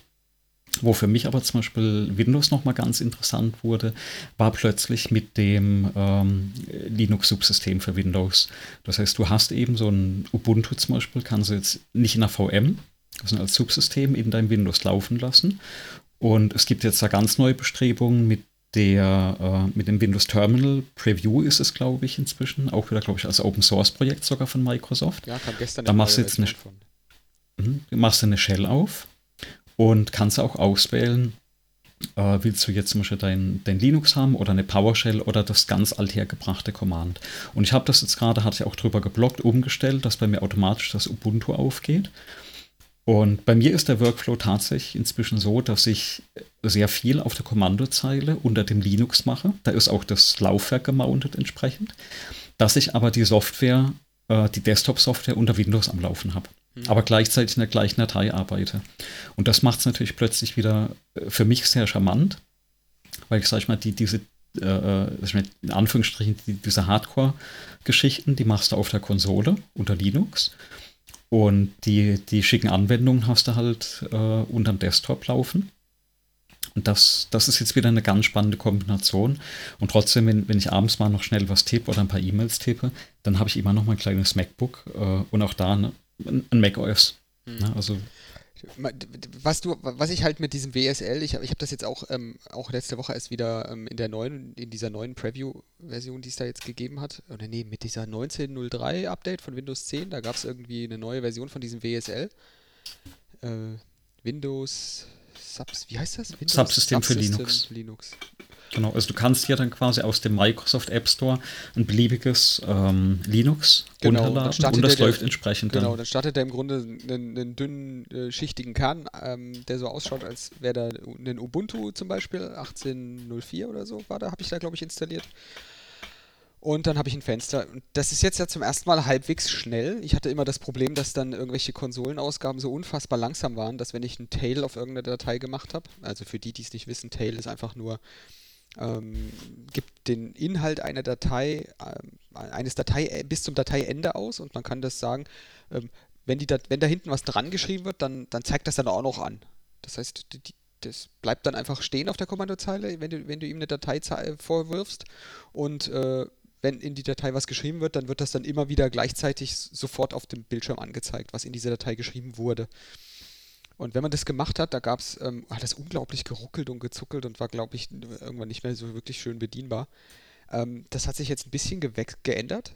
Ähm, das ist jetzt deutlich flotter geworden und wird jetzt bedienbar. Ich stelle halt fest, dass Windows so langsam, Windows 10 an der Stelle so langsam an, an, dahin kommt, wo so, ein, wo so ein MacBook schon vor ein paar Jahren gewesen ist oder schlicht und ergreifend ein beliebiges Lenovo äh, äh ThinkPad mit, ähm, äh, mit einem Linux installiert. Weil das, was das jetzt, was du jetzt gerade beschrieben hast, diesen Use Case, du hast ein UI und du hast ein Terminal, ein gut funktionierendes und so weiter, das ist ja eigentlich so der Paradebeispiel, wofür du einen Ubuntu einfach nativ installierst ähm, und, und das auch, auch noch benutzen kannst. Und ich habe mir, ich hab mir das, ich habe mich das mal getraut, sozusagen, ähm, produktiv einzusetzen und habe dann die wichtigste Software mal darauf migriert ähm, ähm, und, und, das ist ja sozusagen auch das letzte Thema für heute, was wir auf die Liste geschrieben hatten. Da sage ich dann nachher dann nochmal im Detail was zu, was die Idee dahinter ist ja. und warum es das eigentlich so gibt. Ja. Nee, aber also von daher, also ne, welches Betriebssystem? Eigentlich alle inzwischen, also zumindest die gängigen. Ähm, klar, bei Linux, glaube ich, hat eh jeder so eine, eine, Vorliebe für, für irgendeinen Derivat. Also bei mir ist es irgendwann das Ubuntu geworden, wo ich am, am besten auch auskenne und die Spezialitäten auskenne. Äh, Einfach dadurch, dass, dass ich die Server die ganze Zeit hatte. Ja, das ist reine und Geschmackssache, glaube ich. Also da, klar. Was halt, was einem halt besser schmeckt. Ne? Dann, und, und, genau so ist es auch halt einfach, wenn es eine Geschmackssache, ist, über Geschmack streitet man ja nicht. Ist ja, wenn, wenn dir das eine Linux nicht schmeckt, die Distribution, ist ja cool, dann nimmst du halt eine andere. Ich, ich finde auch spannend, dass ich, also zumindest gefühlt, dass sich wirklich die, sag ich mal, die, die Anwender über die Jahre äh, auch geändert haben. Früher war das ja auch, das kennen wir ja auch beide noch, die, dieser Grabenkampf, ne? entweder Windows oder Linux. Entweder benutze da ähm, ein Ubuntu oder ein Debian oder äh, irgendwas anderes, ne? oder die, diese Mac-Fraktion. Das gibt es da ganz oft so gar nicht mehr. Ne? Da ist man viel offener geworden. Nimmt, man nimmt halt das, was man gerade braucht und ich glaube, das ist auch, was du vorhin angesprochen hast, dass man die Daten einfach leichter austauschen kann. Ne? Also du hast ja ruckzuck was von einem Mac auf einen Windows-Rechner synchronisiert. Mhm. Und äh, ja, oder ja, meisten Dienste sind ja heutzutage, also ob das Archiv, E-Mail, äh, Dateidienst, das ist ja alles, äh, funktioniert ja alles in einer Internet, Internetwelt. Und genau, dies ist darauf ausgelegt, dass du mit mehreren Geräten darauf zugreifst. Und dann ist, sind die Sachen plötzlich, ist gerade egal, ob jetzt das Dokument halt da oder da liegt, das ist halt auf beiden Rechnern oder auf beiden Systemen da sichtbar. Und das klappt eigentlich, also ne, klappt bei uns, glaube ich, ganz gut inzwischen. Und äh, auch was ich, ne, was ich bei anderen sehe, ist es ja genauso. Die nehmen halt da ein Android-Telefon und äh, verwenden dann ein Mac und auf der Arbeit einen Windows-Rechner. Am Endeffekt hängt es ja dann doch mit den Diensten zusammen, die hinten dran laufen. Du bist halt wieder in der Cloud, ne? Also Rechner anderer Leute. Das muss mich halt dann auch wieder bewusst sein. Ja, oder auch nicht. Alles. Also mit mehr Arbeit dann halt auch nicht. Oder mit mehr Arbeit nicht. Ja, das ist ja das Schöne recht. an der Welt. Also das sind ja alles Dinge, die, die du musst dich ja nicht auf diese Dienste einlassen, die, die dann mit deinen Daten Geld verdienen. Du kannst das ja auch alles in die eigene Hand nehmen. Also das ist schon so, dass das, ähm, und da ist man dann doch dann eher wieder in der Richtung Linux unterwegs ähm, dass man dann doch eher dort mit mehr Arbeit, die man reinstecken muss, das will gesagt sein, doch erreichen kann, dass man dann getrennt von dem, von diesen Diensten und von diesen, von, von diesen Datenspeichern außerhalb der eigenen Zugriffsfähigkeit äh, unterwegs sein kann und, und auch echt komplexe Anwendungsfälle damit umsetzen kann. Also ich meine, mhm. allein der, dass der Podcast zum Beispiel jetzt zu den Hörern kommt, da ist ja nicht irgendein ein, ein Hoster oder ein Dienst sonst irgendwas daran beteiligt, sondern da wird einfach ein äh, echter Rechner von uns betrieben, der diese Dateien da liegen hat. Und wir kopieren die Dateien ja auch nicht auf diesen Server persönlich drauf, sondern das wird über einen Sync-Dienst gemacht, der ausschließlich ähm, von äh, Rechnern sozusagen peer-to-peer -peer betrieben wird, den wir, die wir besitzen, die wir betreiben. Ähm, genau, aber die, die, Server sind unsere, ne? wir betreiben die Software drauf und da ist natürlich so Virtualisierungstechnologie wie das Docker oder die Containertechnologie ähm, natürlich sehr spannend, weil eben die, die ganzen Seiten oder Server einfach in so einem Docker-Container drin laufen und jetzt gerade auch äh, sehr schnell auf den Linux-Servern ausgerollt war. Genau, das auf, auf Windows ist das ein bisschen immer noch, finde ich, nicht so toll unterstützt. Also jedenfalls nicht so toll, wie ich es jetzt äh, dieser Jahre erwarten würde. Aber ähm, da ist ja Linux relativ, äh, relativ sehr weit vorne, was diese Containerisierung oder auch die Virtualisierung angeht. Meine, ob, ob, man da Proxmox als VM, Virtual Maschinen Host verwendet als Software oder ob man da jetzt mit Docker tatsächlich einfache, leichtgewichtige Container laufen lässt, wo man unter Umständen sogar nur ein Kommando absetzt oder ein Kommando drin. Ja, ich will nicht, ich will nicht virtualisieren sagen. Ja, eben. Du, Genau, du hattest ja vorhin die, dieses Twitter-Skript oder das Skript an, angesprochen, was muss auch das, äh, den Twitter-Feed löscht. Genau. Und dann hat es mir auch überlegt, Mensch, wie, wie mache ich denn das, äh, dass ich das irgendwie am Laufen habe? Und früher hättest du ja so ein Skript mit einem Cronjob auf einem Linux-Server einfach laufen lassen. Und dann habe ich mir mal kurz das, äh, das Skript angeschaut und habe gedacht, auch eigentlich ist das ganz einfach. Nimmst eine, eine, einen kleinen Docker-Container, lädst das Skript rein und lässt das Ding einfach dann regelmäßig im Container laufen, fertig. Ne, und dann ist das recht schnell zusammengesteckt, ausgerollt. Äh, dadurch, dass ich den Container selbst zusammenstricke, weiß ich natürlich auch, was der macht. Das ist natürlich auch nochmal so ein Punkt. Das heißt, es ist kein fertiger Container, wo ich äh, nicht weiß, was der macht, sondern ich lade das Skript rein, kann mir das Skript vorher nochmal durchlesen. Äh, die Daten liegen wieder halt in diesem einen meinen ne, Container drin. Und wenn ich das Ding irgendwann mal nicht mehr brauche, dann werfe ich halt einfach den Container weg und muss auch nicht großartig eine Software deinstallieren. Hm. Ich will jetzt den, den äh, möglicherweise existierenden ähm, Schlaubi-Schlümpfen vorgreifen, die jetzt sagen könnten, naja, der Andreas sagt, der weiß, was der Container macht. Aber der hat ja nicht einen Audit von dem ganzen Code gemacht, der den Container da zum Laufen bringt. Ja, natürlich hast du kein Audit gemacht, macht ja auch gar keinen Sinn. Aber das Vertrauen ist ja ein anderes, wenn ich den kompletten Quelltext habe, als wenn ich den nicht habe. Wenn der Dienst halt genau. halt komplett von jemand anderem betrieben wird, dann ist das was anderes. Ja, also ich, ich habe dann schön, also da kann man ein schönes Beispiel nennen, was ich äh, vor einem halben Jahr hatte. Und zwar hatte ich auch einen selbstgebauten Container von jemand übernommen. Was heißt die, die Idee übernommen und hat mir dann zum Beispiel das Skript angeschaut und der hatte im Container aus dem Netz ein, ein Bash-Skript runtergeladen äh, für eine Zertifizierungskette. Ja. Und eigentlich war das ganz gut. Und dann habe hab ich noch angechattet nachts, habe gesagt, also der Container super und die Idee, was er gebaut hat, auch super. Aber ein Manko, er lädt dieses Skript von einer dritten Webseite runter.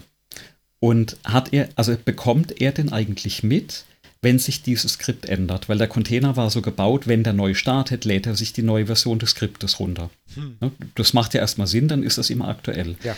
Aber dadurch hast du natürlich keinen Einfluss mehr drauf, ob da Schadcode drin ist. Ne? Und da habe ich dann gesagt, okay, ähm, ich habe den Container jetzt anders gebaut. Ich lade das Skript einmal manuell runter und verbaue das direkt in dem Container drin und muss halt zukünftig ein Update tatsächlich anstoßen, also ganz bewusst, nachdem ich eben das, was du ansprichst, den Audit von oder ein Audit von diesem Skript durchgeführt habe, dass ich eben weiß, was passiert denn da drin oder zumindest die Änderung mir angeschaut habe, ob ich damit einverstanden bin.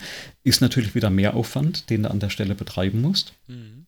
Aber gerade bei so kritischen äh, Stellen äh, wie bei Zertifikaten fand ich das natürlich schon äh, sag ich mal, angebracht, den Aufwand entsprechend auszuleisten. Genau, es muss einem halt bewusst sein und ich finde das halt einen sehr guten Handel, den du da gemacht hast. Äh, dieses Stück Bequemlichkeit, das sollte es einem dann tatsächlich wert sein, das zu opfern, dafür, dass man dann anschließend, sagen wir mal, äh, deutlich beruhigter darauf schaut, was, woher seine Zertifikate kommen und, und was das für Zertifikate sind.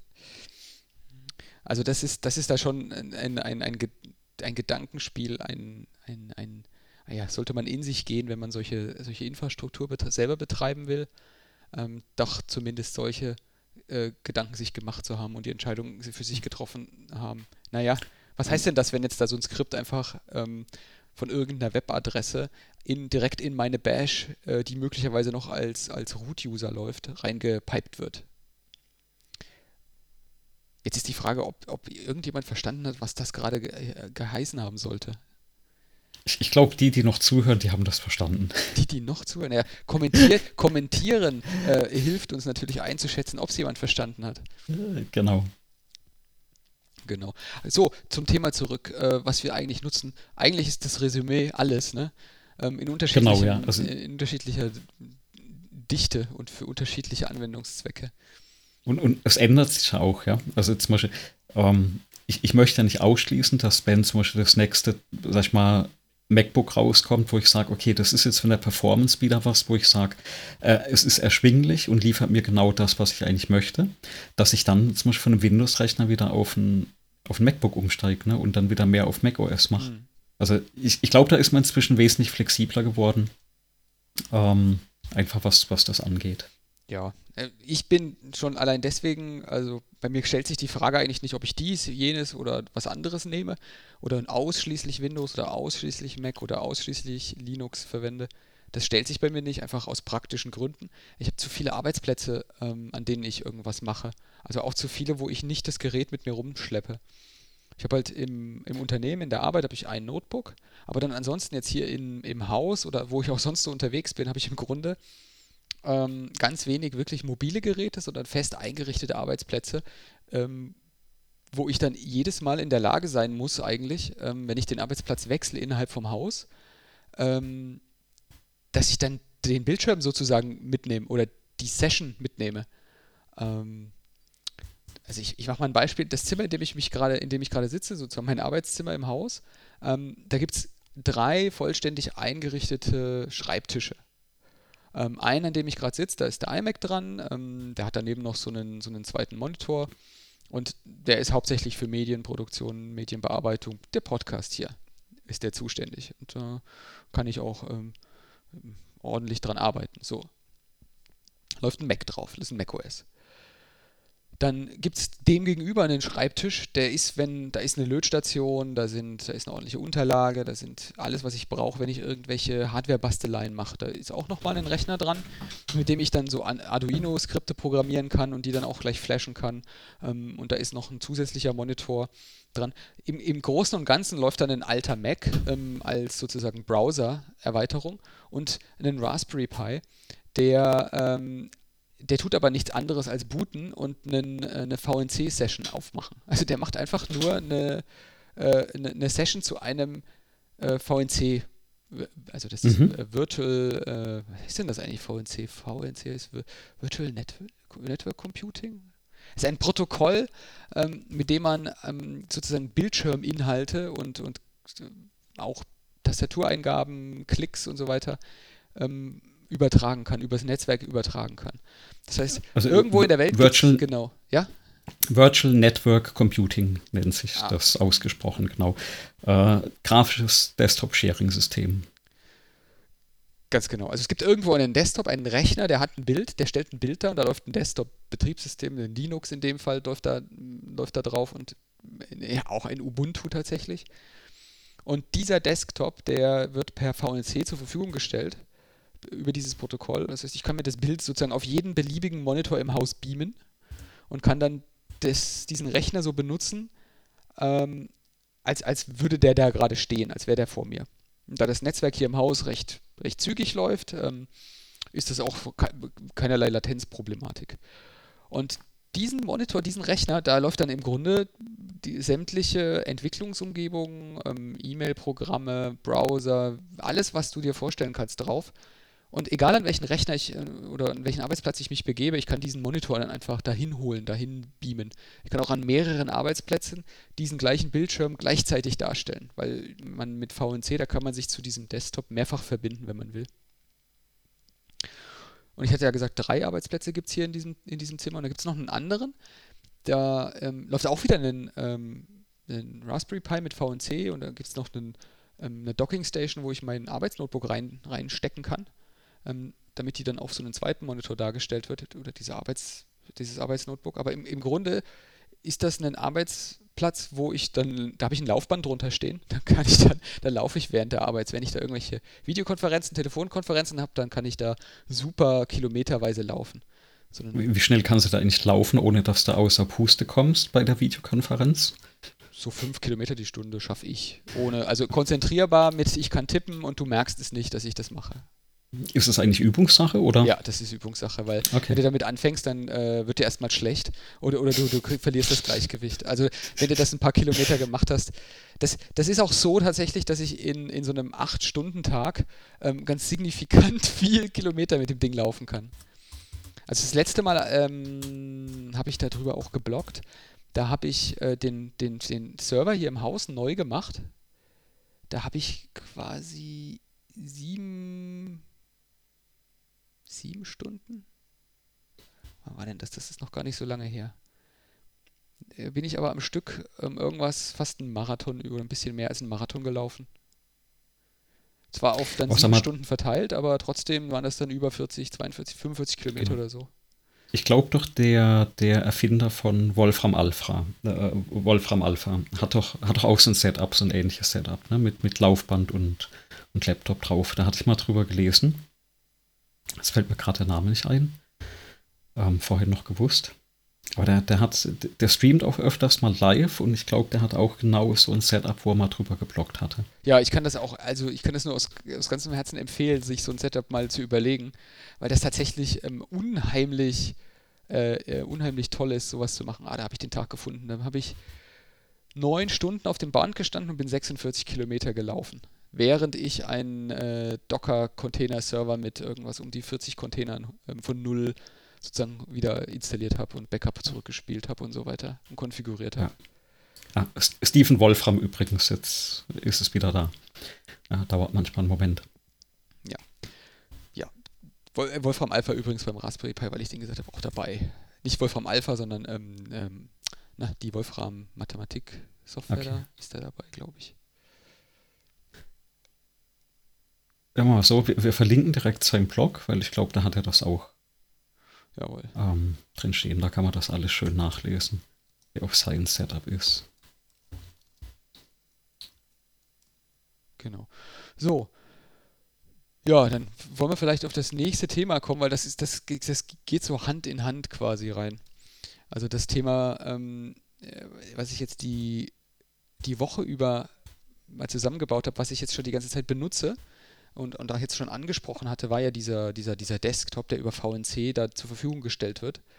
Und es ist tatsächlich so, dass es, äh, dass ich ja hier im Haus für die verschiedenen Dienste, für die Hausautomatisierung auch so einen, so einen Server betreibe. Und der läuft ja eh die, die ganze Zeit und verbraucht dann irgendwie eine, eine erklägliche Menge Strom.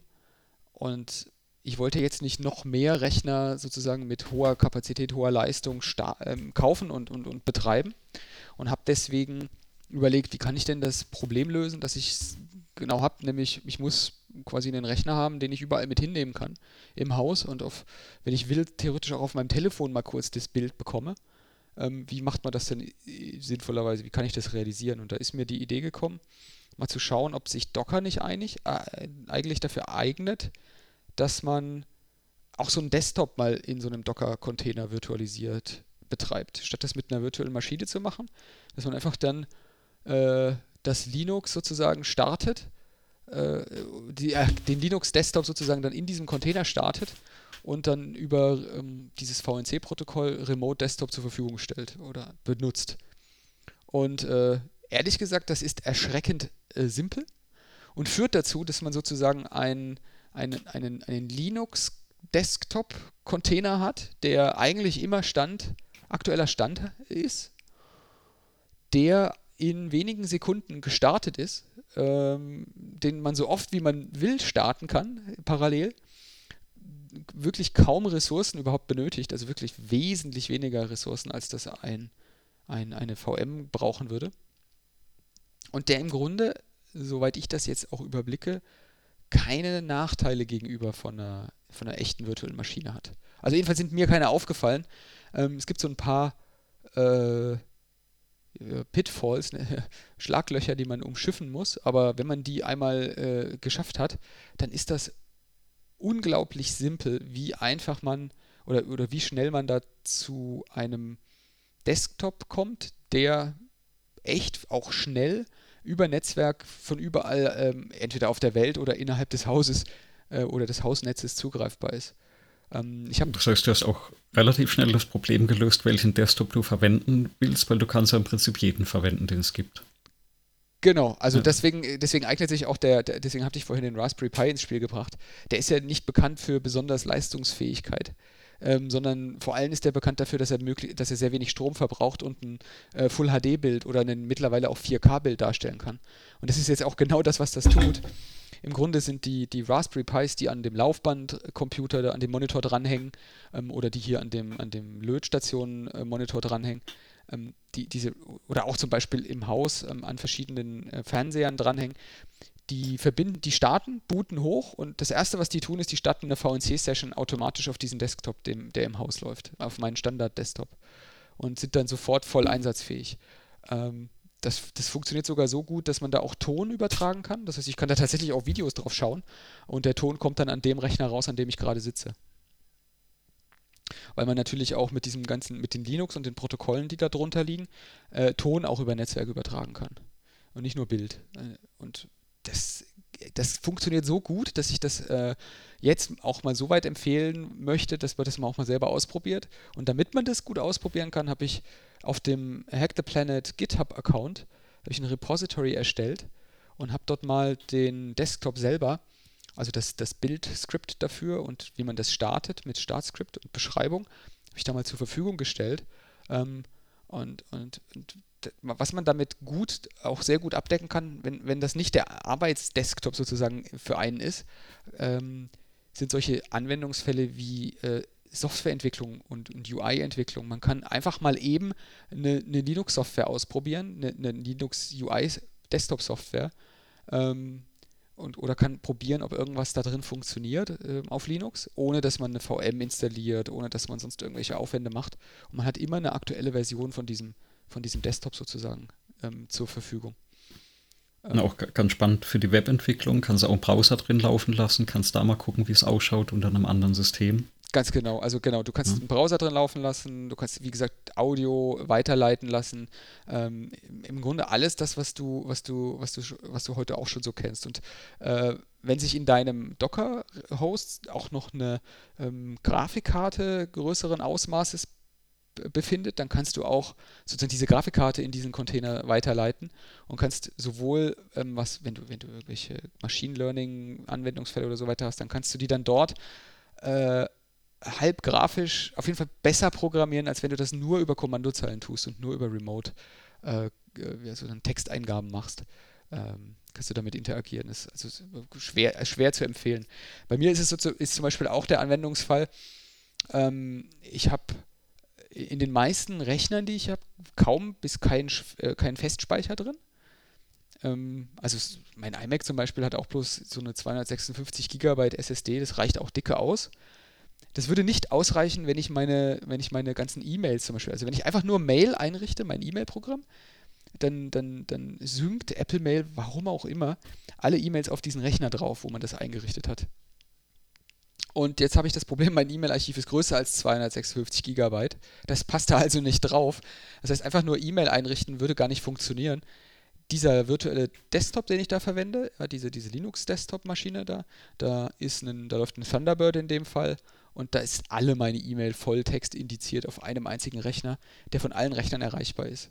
Und das ist einfach so eine Erleichterung, dass ich von überall an diese E-Mail rankomme und auch wenn ich zum Beispiel unterwegs bin, nichts anderes brauche als ähm, einen Webbrowser, über den ich dann auch mal eben einen VNC-Client ansteuern kann, ähm, der dann mir mit Verschlüsselung und allem, was, was, was die Kunst hergibt, Zugriff auf mein Netz gibt und auf diesen, auf diesen Desktop gibt. Das ist schon eine deutliche, wesentliche Erleichterung im Vergleich zu vorher gewesen. Also ich kann das, ich kann das super empfehlen und das ist auch der Grund, warum ein Großteil meiner Computernutzung tatsächlich mittlerweile auf Linux stattfindet weil, weil diese Linux-Desktop, den, den benutze ich zum, zum wirklich größten Teil, wenn ich einen Rechner mit einer Tastatur vor mir sitzen habe und hier im, im, zu Hause bin. Das heißt, dir ist im Prinzip die, die Hardware ja komplett egal, an der du gerade sitzt, weil du dich eher mehr oder weniger auf eine andere Maschine verbindest. Ganz ne? genau. Also der, der lüftet auch dann gerne mal im Keller und, und, und wenn ich den fordere, der hat ja auch eine etwas größere CPU, die normalerweise sehr viel Stromsparmodus äh, macht. Aber wenn ich dann will und da mal was machen, machen drauf berechnen will, dass das ein, ein, ein Lüfter tatsächlich, also ich habe jetzt diesen iMac vor mir und den habe ich relativ selten an, einmal die Woche im Durchschnitt, äh, jetzt für diesen Podcast. Und der lüftet, der hat einen Lüfter drin. Ich höre hier diesen Lüfter rauschen und das ist einfach so ungewohnt, weil ich üblicherweise da Raspberry Pis habe, die haben keinen Lüfter. Und, und in keinster Weise ist mein Erleben, was Klick, äh, äh, ja, UI-Performance angeht. Ich glaube, da gibt es den Fachbegriff Flupdizität. Äh, die Flupdizität von diesem User-Interface ist tatsächlich, äh, macht keinen Unterschied, ob ich an diesem iMac hier sitze oder ob ich das über diesen Remote-Desktop gemacht hätte. Ich denke, da ist ja die Bandbreite inzwischen äh, äh, gut genug, dass man da keine Probleme mehr hat. Also ich, ich weiß noch, das ist auch locker zehn Jahre her oder noch mehr äh, so die, diese ersten Erfahrungen, wo man sich ja per äh, VPC auf ein anderes System verbunden hat zur Programmierung. Und dann hattest du auf dem Server ein Visual Studio laufen von Microsoft und das war einfach noch unheimlich zäh, weil ja dieser ganze Bildschirm übertragen wurde und du hattest unheimliche Latenzen da drin. Aber das ist ja inzwischen, das ist ja echt Vergangenheit, dass so Dinge lang dauern. Ne? Inzwischen ist das ja quasi überall eingebaut, ne? auch, auch Live-Coding oder Team-Coding, was da inzwischen gibt in den Systemen. Ähm, Bandbreite ist ja da. Ja, das braucht also wenn man dann jetzt mal äh, äh also bei Licht betrachtet, braucht das so viel Bandbreite ja eigentlich am Ende auch gar nicht. Also diese VNC-Session jetzt, ich, das kann man hier auch aufrufen. Also im schlimmsten Fall sind das wohl hier 10 Megabit, die dadurch, die, die diese VNC-Session für das Vollbild bräuchte. Ähm, das ist jetzt nicht so viel, ähm, wo ich sagen würde, so, da, da wird es jetzt kritisch. Ich glaube, Latenz ist eher das Problem, ähm, die man da spürt, weil wenn man so ein Fenster bewegt und dann ähm, hat man da so 100, 200 Millisekunden Latenz, das ist eher schon schmerzhaft, was man merkt. Ist jetzt in einem Haus auch nicht das Problem, da habe ich auch ähm, nicht spürbare Latenzen, ähm, wenn ich vom Dach in den Keller irgendwie Daten übertrage. Ähm, wäre ja auch schlimm, wenn das so wäre. Aber das ist tatsächlich so, dass die, die, die, die Protokolle und die ganzen Sachen, die da möglich sind, immer mehr auf diese Netzwerksachen ähm, abzielen und dann auch immer besser funktionieren. Also es ist nicht mehr zu vergleichen mit dem, was man früher so gemacht hat. Auch, ich meine, du kennst das bestimmt auch noch, wenn man, das ist das, das X11-Protokoll bei, bei Linux oder äh, bei, ja, bei Unix. Das ist ja sozusagen ähm, ja, ein Netzwerkprotokoll dafür gedacht gewesen, ähm, dass man User-Interfaces über Netzwerk überträgt. Ähm, da wird ja dann tatsächlich die, die die, die, die Zeichenroutinen, also Zeichnen im Sinne von eine Linie, einen, ein, ein Rechteck, eine Fläche gefüllt mit Farbe Grau. Ähm, solche Anweisungen werden da über, übers Netz übertragen. Ähm, und selbst das ist deutlich, deutlich langsamer gewesen als das, was ich, jetzt, was ich da jetzt mit, diesem, mit diesen Desktops hinbekomme. Und es gibt ja auch nicht nur VNC, sondern noch eine ganze Menge andere ähm, alternative Protokolle, die dann mehr oder weniger gut funktionieren. Und wie gut das funktioniert, das sieht man jetzt ja auch an sowas wie, äh, wie Google Stadia. Das ist ja so eine Ankündigung, die die jetzt machen, gemacht haben für äh, Live-Streaming von, von, von, von, von Spielen. Das, das Spiel selber Richtig. wird gar nicht mehr bei dir berechnet, ja, sondern nur noch übers, das Bild und der Ton übers Netz übertragen. Ja, auf, auf der Gamescom konnte das schon getestet werden. Also das hatten sie schon dabei. Ich finde das so lustig, dass, die, dass, das, dass das als Neuerung gefeiert wird. Ich hatte 2000 äh, 2010 2010 hatte ich Beta-Zugang zu einem Dienst, der hieß damals OnLive. Und da habe ich auf meinem iPad schon Menschen beim Live-Spielen von äh, Just Cause, damals hieß das Spiel, das ist so ein, so ein äh, man schießt alle Totspiel, ähm, habe ich zugeguckt und habe das auch selber gespielt auf meinem iPad damals. Und das war damals schon flüssig. Und nicht nur flüssig, sondern echt spielbar flüssig. Das heißt also, da ist irgendwas in den letzten acht Jahren passiert, äh, damit diese Technik jetzt den Durchbruch scheinbar erlebt und sich Google traut. Aber grundsätzlich, diese Technik war schon sehr lange da. Endlich wird sie ja genutzt und ich, ich bin da großer Freund von. Ich habe das 2010, wie gesagt, schon benutzt, ähm, in so einer Beta, frühen Beta. Und ich kann mir gut vorstellen, wie das wirklich dazu beiträgt, dass wir eben nicht mehr irgendwelche heizenden Infrastruktur äh, oder, oder heizenden Konsolen oder Computer bei uns stehen haben, sondern dass auf dem Endgerät das dann letztlich wurscht ist, wo es dann hoffentlich eher auf Bildqualität ankommt als auf äh, CPU-Kraft äh, konsumieren ja, also die, die, die ersten Berichte von, von der Gamescom, also die, die waren durchaus positiv, also alles, was ich gehört hatte bisher. Ähm, was natürlich zu sagen ist, dass Google, also als Google das da gezeigt hat, klar haben die darauf geachtet, dass die äh, keine großen Latenzen haben, dass die nah am Rechenzentrum sind. Aber ich glaube, die, diese Änderung, die es in den letzten Jahren gab, ist wirklich die Latenzthematik. Ja? Also, dass du nicht mehr spürst, dass es über, übers Netzwerk geht, dass du nicht mehr spürst, dass das Rechenzentrum ein paar hundert Kilometer weit weg steht. Oder dass du eben aus einer Controller-Eingabe direkt auf dem Bildschirm wieder siehst. Ne, die Daten müssen ja einmal hin und einmal zurück. Und das hast du vor ein paar Jahren einfach noch gemerkt. Hm. Das hat man wirklich gespürt noch. Und das ist ja im Prinzip weg. Ja, da kommt wie sie es wegbekommen haben. Ja, wie, wie, erzähl. Äh, weiß ich noch nicht. Also das ist das, was man jetzt, glaube ich, noch rausfinden muss, wie man das wirklich hinbekommt, dass eben die, diese ganzen Latenzen weg sind. Ähm, ich weiß das noch früher vom DSL-Anschluss, dann konntest du jetzt zum Beispiel bei der, bei der Telekom den Fastpath buchen, wo du für extra Geld ja das Abschalten, ich glaube, das war ein Prüfbit, was dann abgeschaltet wurde. Und diese ausgelassene Prüfung hat ja dafür gesorgt, dass die Latenz bei DSL äh, verringert wurde, also dass es schneller wurde. Ja, und ähm, ja, da gilt es einfach mal rauszufinden, was hat eigentlich Google jetzt alles gemacht, ähm, um, um diese Latenzen so zu drücken, dass man das nicht mehr spürt. Ja. Und, und gerade bei den Gamern ist es ja ähm, extrem, weil die achten ja sehr darauf. Ja, na gut, also wenn mein Verständnis von dieser, von dieser Technik jetzt nicht ganz falsch daneben liegt, ich möge bitte von Hörern korrigiert werden, dann ist es ja schon so, dass die meiste Latenz dazukommt in dem Moment, wo das Video kodiert werden muss. Also wo quasi aus diesem Rohbild, das dann irgendwann erzeugt wurde von einem Computer in einem Rechenzentrum, wenn das dann so verpackt wird, dass es dann über die, über die Leitung gehen kann, durchs Internet durchgehen kann. Und damit das stattfinden kann, muss ja sozusagen äh, ein gewisser Bildinhalt schon da sein. Und erst wenn der da ist, kann der dann kodiert werden. Das heißt, man, die Codex der alten Bauart sozusagen ähm, die brauchten dann eine bestimmte Menge Bilder, damit sie überhaupt irgendwie was anfangen konnten zu codieren. Und ähm, das werden sie sicherlich ähm, optimiert haben, also wie viel sozusagen Bildlatenz alleine durch das Codieren dazukommt. Und also ich gehe jetzt mal schwer davon aus, dass die, dass auch Google es nicht gelungen sein wird, die Physik außer Kraft zu setzen, was jetzt so Lichtgeschwindigkeit und sowas angeht. Und ähm, ich meine, die, die, aus dem Physikunterricht weiß man ja noch, dass die Lichtgeschwindigkeit zumindest erstmal so die Maximalgeschwindigkeit ist. Nur in verschiedenen Medien ist die Lichtgeschwindigkeit ja unterschiedlich. Äh, und in Glasfaser ist die Lichtgeschwindigkeit, also in unterschiedlichen Glasfasern, ist die Lichtgeschwindigkeit einfach mal, ist das Licht unterschiedlich schnell. Ja, die Lichtgeschwindigkeit ist gleich, die ist äh, konstant an der Stelle, maximal.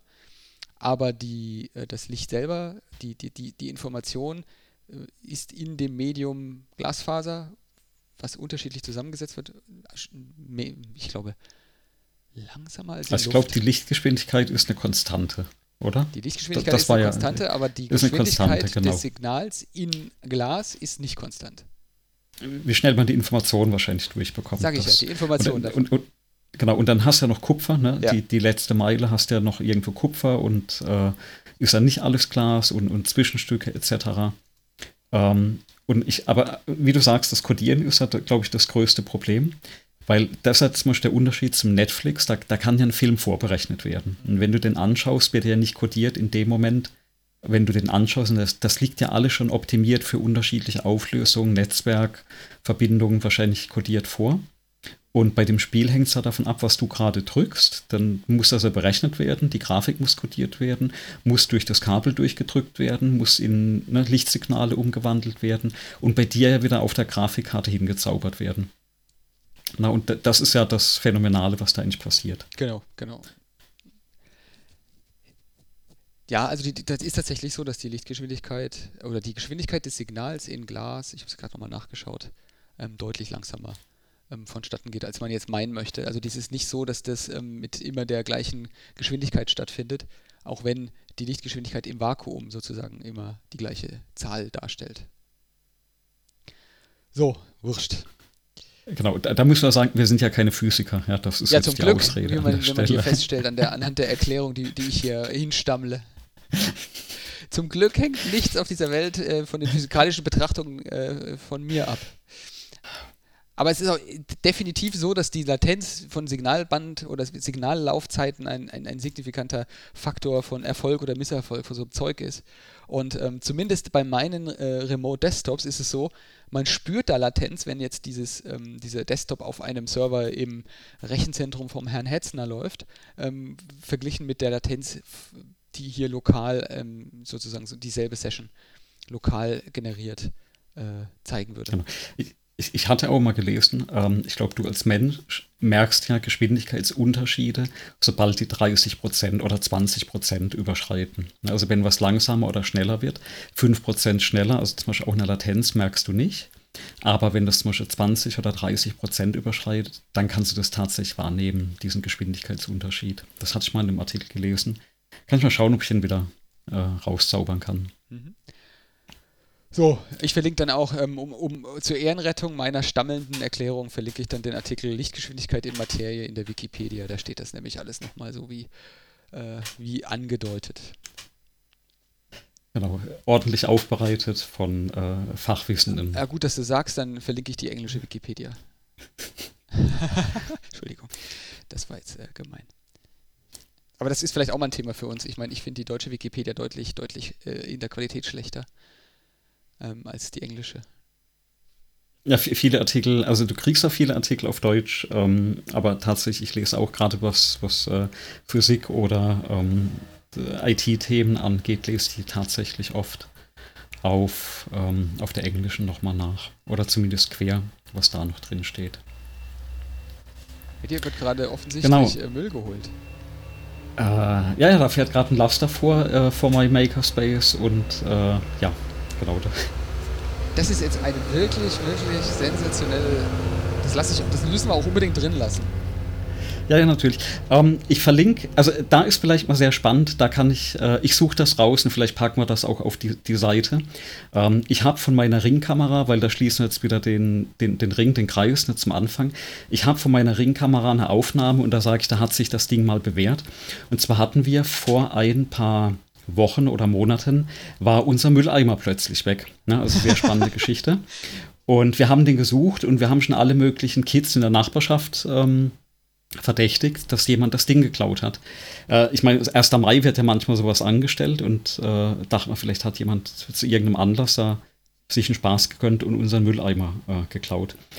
Und dann kam eine Woche später meine Frau auf die Idee, guck doch mal ähm, in der Überwachungskamera nach.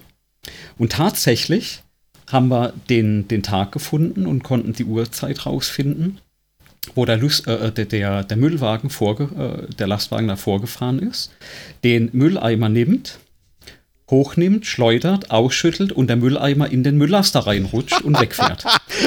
Und, und damit hat man natürlich den, den Beweis, dass man auch äh, anrufen konnte und sagen, Mensch, euer Müllwagen hat den äh, Mülleimer gefressen und bringt mal bitte einen neuen bei. Ne?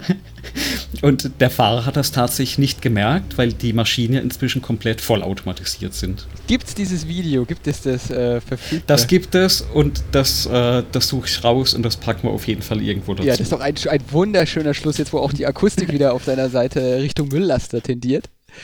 Das ist ja genau, natürlich. der fährt jetzt hier nochmal vor. Oh Mann.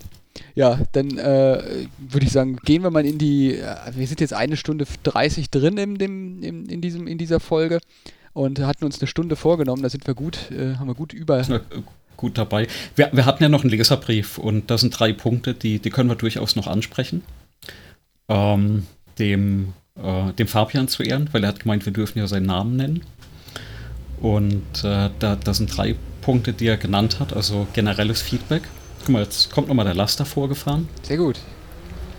Ja, er bringt das die Tonne, die, die bringen eine neue. Ja, das ist auch der Nachteil an der Sackgasse. Da fahren so Laster immer zweimal durch. Ne? Einmal rein und einmal wieder raus. ja. Ähm, genau, was, was, hatte denn der, der Fabian noch äh, geschrieben? Er hat gemeint, hier durchaus die Namen nennen. Ne? Wir hatten ja das letzte Mal so freundlich um die, sag ich mal, um das Finanzinstitut und den Hardwarehersteller drumherum geredet. Ja klar, wir, wir haben ja auch dieses Mal die Namen genannt. Ähm, machen wir auf jeden Fall. Wir, wir tasten uns da, da auch ran, ne? Also das ja, ach Gott. Schauen. Äh, wenn das was zur Sache tut, dann sagen wir Namen. Es ist halt, ist halt immer so schwierig. Ist das jetzt wichtig oder ist das jetzt wirklich ja. was, ähm, was jetzt die, die, Information was beifügt? Weil wir wollen ja jetzt nicht durchaus warnen. Es ist ja auch so, dass die Erlebnisse, die wir da jetzt haben, ähm, möglicherweise nicht reproduzierbar sind. Also jedenfalls könnte ich nicht ja. beweisen, dass sie reproduzierbar sind und dann sage ich den Namen lieber nicht. Genau. Und da, da, kann man auch durchaus erwähnen, also wenn, wenn wir zum Beispiel Software, also wie das Scanner Pro oder das, das letzte Mal die Software erwähnen, ähm, das sind einfach Sachen, die gefallen uns oder die haben wir in der Regel auch gekauft. Ja? Also das ist jetzt nichts, wo einer uns irgendwie Geld hingeworfen hätte. Ähm, sondern das sind einfach Tools, die setzen wir ein, haben da ne, so ein Abo abgeschlossen oder haben mal wirklich äh, eine Zahlung vorgenommen und wo wir auch sagen, die, die Software kann man durchaus einsetzen. Und sollte das natürlich ein anderer Fall sein, dann würden wir auch darauf hinweisen. Mhm. Ähm, dass da eigentlich jeder auch Bescheid weiß. Und das ist eigentlich schon, schon ja. Da gibt es im Backlog ja noch eine ganze Menge Sachen, die wir uns schon irgendwie aufgeschrieben haben, wo wir dann noch drüber reden wollen, was jetzt so weitere genau. Empfehlungen angeht.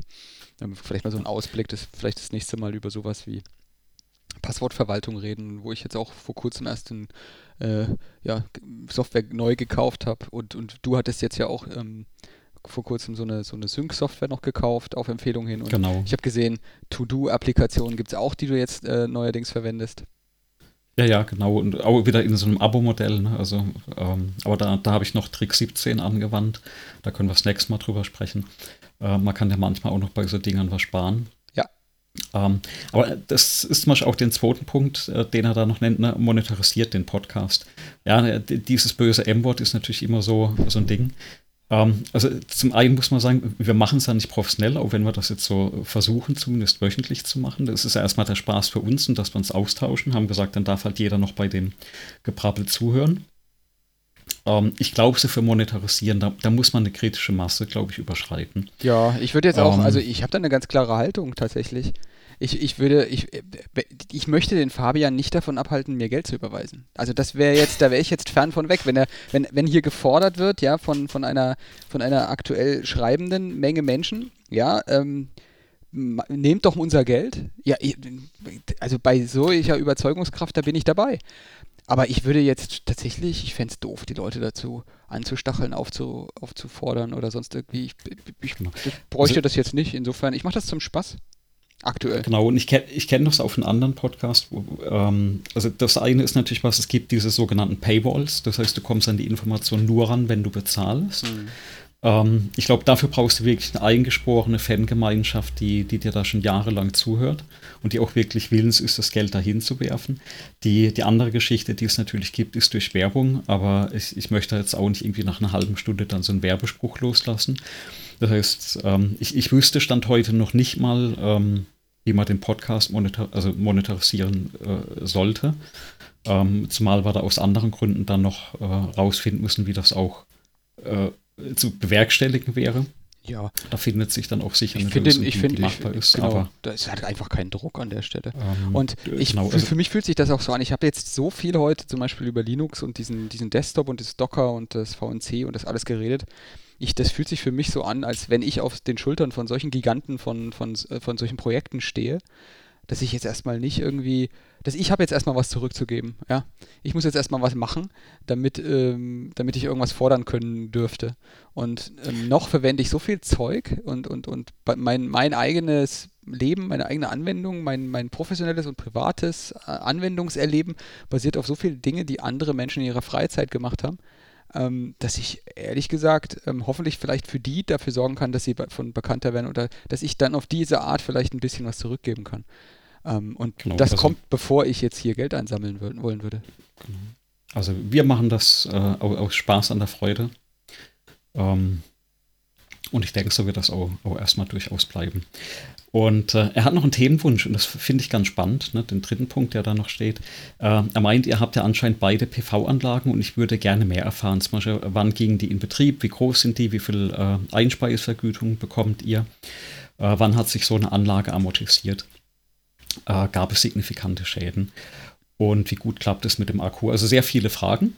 Und also können wir, glaube ich, durchaus drauf eingehen mal in einer der nächsten äh, äh Sendungen, weil ich weiß nicht, du hattest die Anlage auch selbst gebaut oder, oder bauen lassen. Die gab es ja noch nicht bei dir, oder? Doch, doch, doch. Also die, die Anlage Ach, die, die kam, mit dem, die kam mit dem Haus, als wir hier eingezogen ah, ja. sind. Dann war die schon auf dem Dach. Die war noch recht neu, soweit ich weiß. Und äh, ja, die, die hat so ein paar Rahmendaten, das kann man dann schon erzählen. Ich glaube, die hat jetzt hier ja. 6000, 6, 6 kW irgendwie auf dem Dach. Schäden genau. keine, außer mal so einen, so einen, so einen, ähm, na, wie heißen die Dinger? Ah, jetzt habe ich vergessen. Richtwechsel will ich sagen, aber so heißt oder? das nicht. Nee, nee, nee, nee, nee. Die, die, auf dem Dach ist alles in Ordnung. Nee, unten der Wechselrichter. Wechselrichter ist das Ding. Ah, okay. Da ist einer mal ausgestiegen, aber das war's. Ja. Aber also können, wir, also was ich durchaus mal machen würde, in einer der nächsten Folgen da ein bisschen ausführlicher drüber zu sprechen. Ja. Weil ich hatte ja die Anlage quasi mit dem Haus gebaut oder bauen lassen und, und ich würde heute vieles anders machen. Ja, also nicht, dass es schlecht wäre, aber nach vier Jahren weiß ich wesentlich mehr über die Anlage, wo ich heute sagen würde, ich würde ein paar Dinge einfach anders machen. Und äh, da können wir also gerne auf jede Frage mal eingehen. Äh, auch, ne, wie ist das Ding ans Netz angebunden? Wo laufen die Daten hin? Ne, weil das sind wir wieder genau an dem Punkt. Mhm. Ähm, da ähm, sind ja entsprechend Geräte. Oh, da kann ich eine ähm, super Geschichte vernetzt, erzählen. Ja. Da kann ich eine super Geschichte Und, erzählen. Weil, weil äh, ich ich glaube, das packen wir mal in, in eine der nächsten Folgen rein. Jawohl. Und ich glaube, dann hat der Fabian auch nochmal seinen sein Themenwunsch bekommen an der Stelle. Ja, also auf jeden Fall auch andere Themenwünsche schicken, auch wenn der Fabian noch weitere hat. Äh, wir können das ja gerne in eine, in eine Kommunikation aus, aus, ausdehnen. Äh, ich finde das äh, finde ich super, dass da, dass da solche Sachen kommen. Das hast du jetzt per E-Mail bekommen? Äh, er hat es im, im, äh, auf der Hack the Planet Podcast Webseite tatsächlich als Kommentar reingeschrieben. Ah, verstehe. Und da, ich, ich schaue ja dann quasi jede Woche, ob äh, bei, bei YouTube oder im, äh, auf der Webseite was steht. Und da hat er, ähm, vor zwei Tagen hat er nochmal kommentiert, hat das wahrscheinlich gelesen, äh, gehört und dann äh, direkt mal noch kommentiert. Also ich freue mich, wenn so ein Kommentar kommt, weil dann haben wir gleich wieder ein Thema, über das wir sprechen können. Sehr gut, ja. Und Fabian ist auch, wie ich sehe, verlinkt unter, dem, unter der letzten Episode 002 in seinem Kommentar ist er verlinkt auf, hat er genau. sich selber verlinkt auf sein eigenes Blog. Das ist auch, auch zum Empfehlen. Genau, das steht ja jedem frei, das entsprechend zu machen. Super. Ja gut, dann eine Stunde 43 steht hier auf der, auf der Uhr. Das ist doch erstmal ein deutlich übergelieferter Podcast Content. für diese Woche. Ja. ja. Viel, viel gesprochen.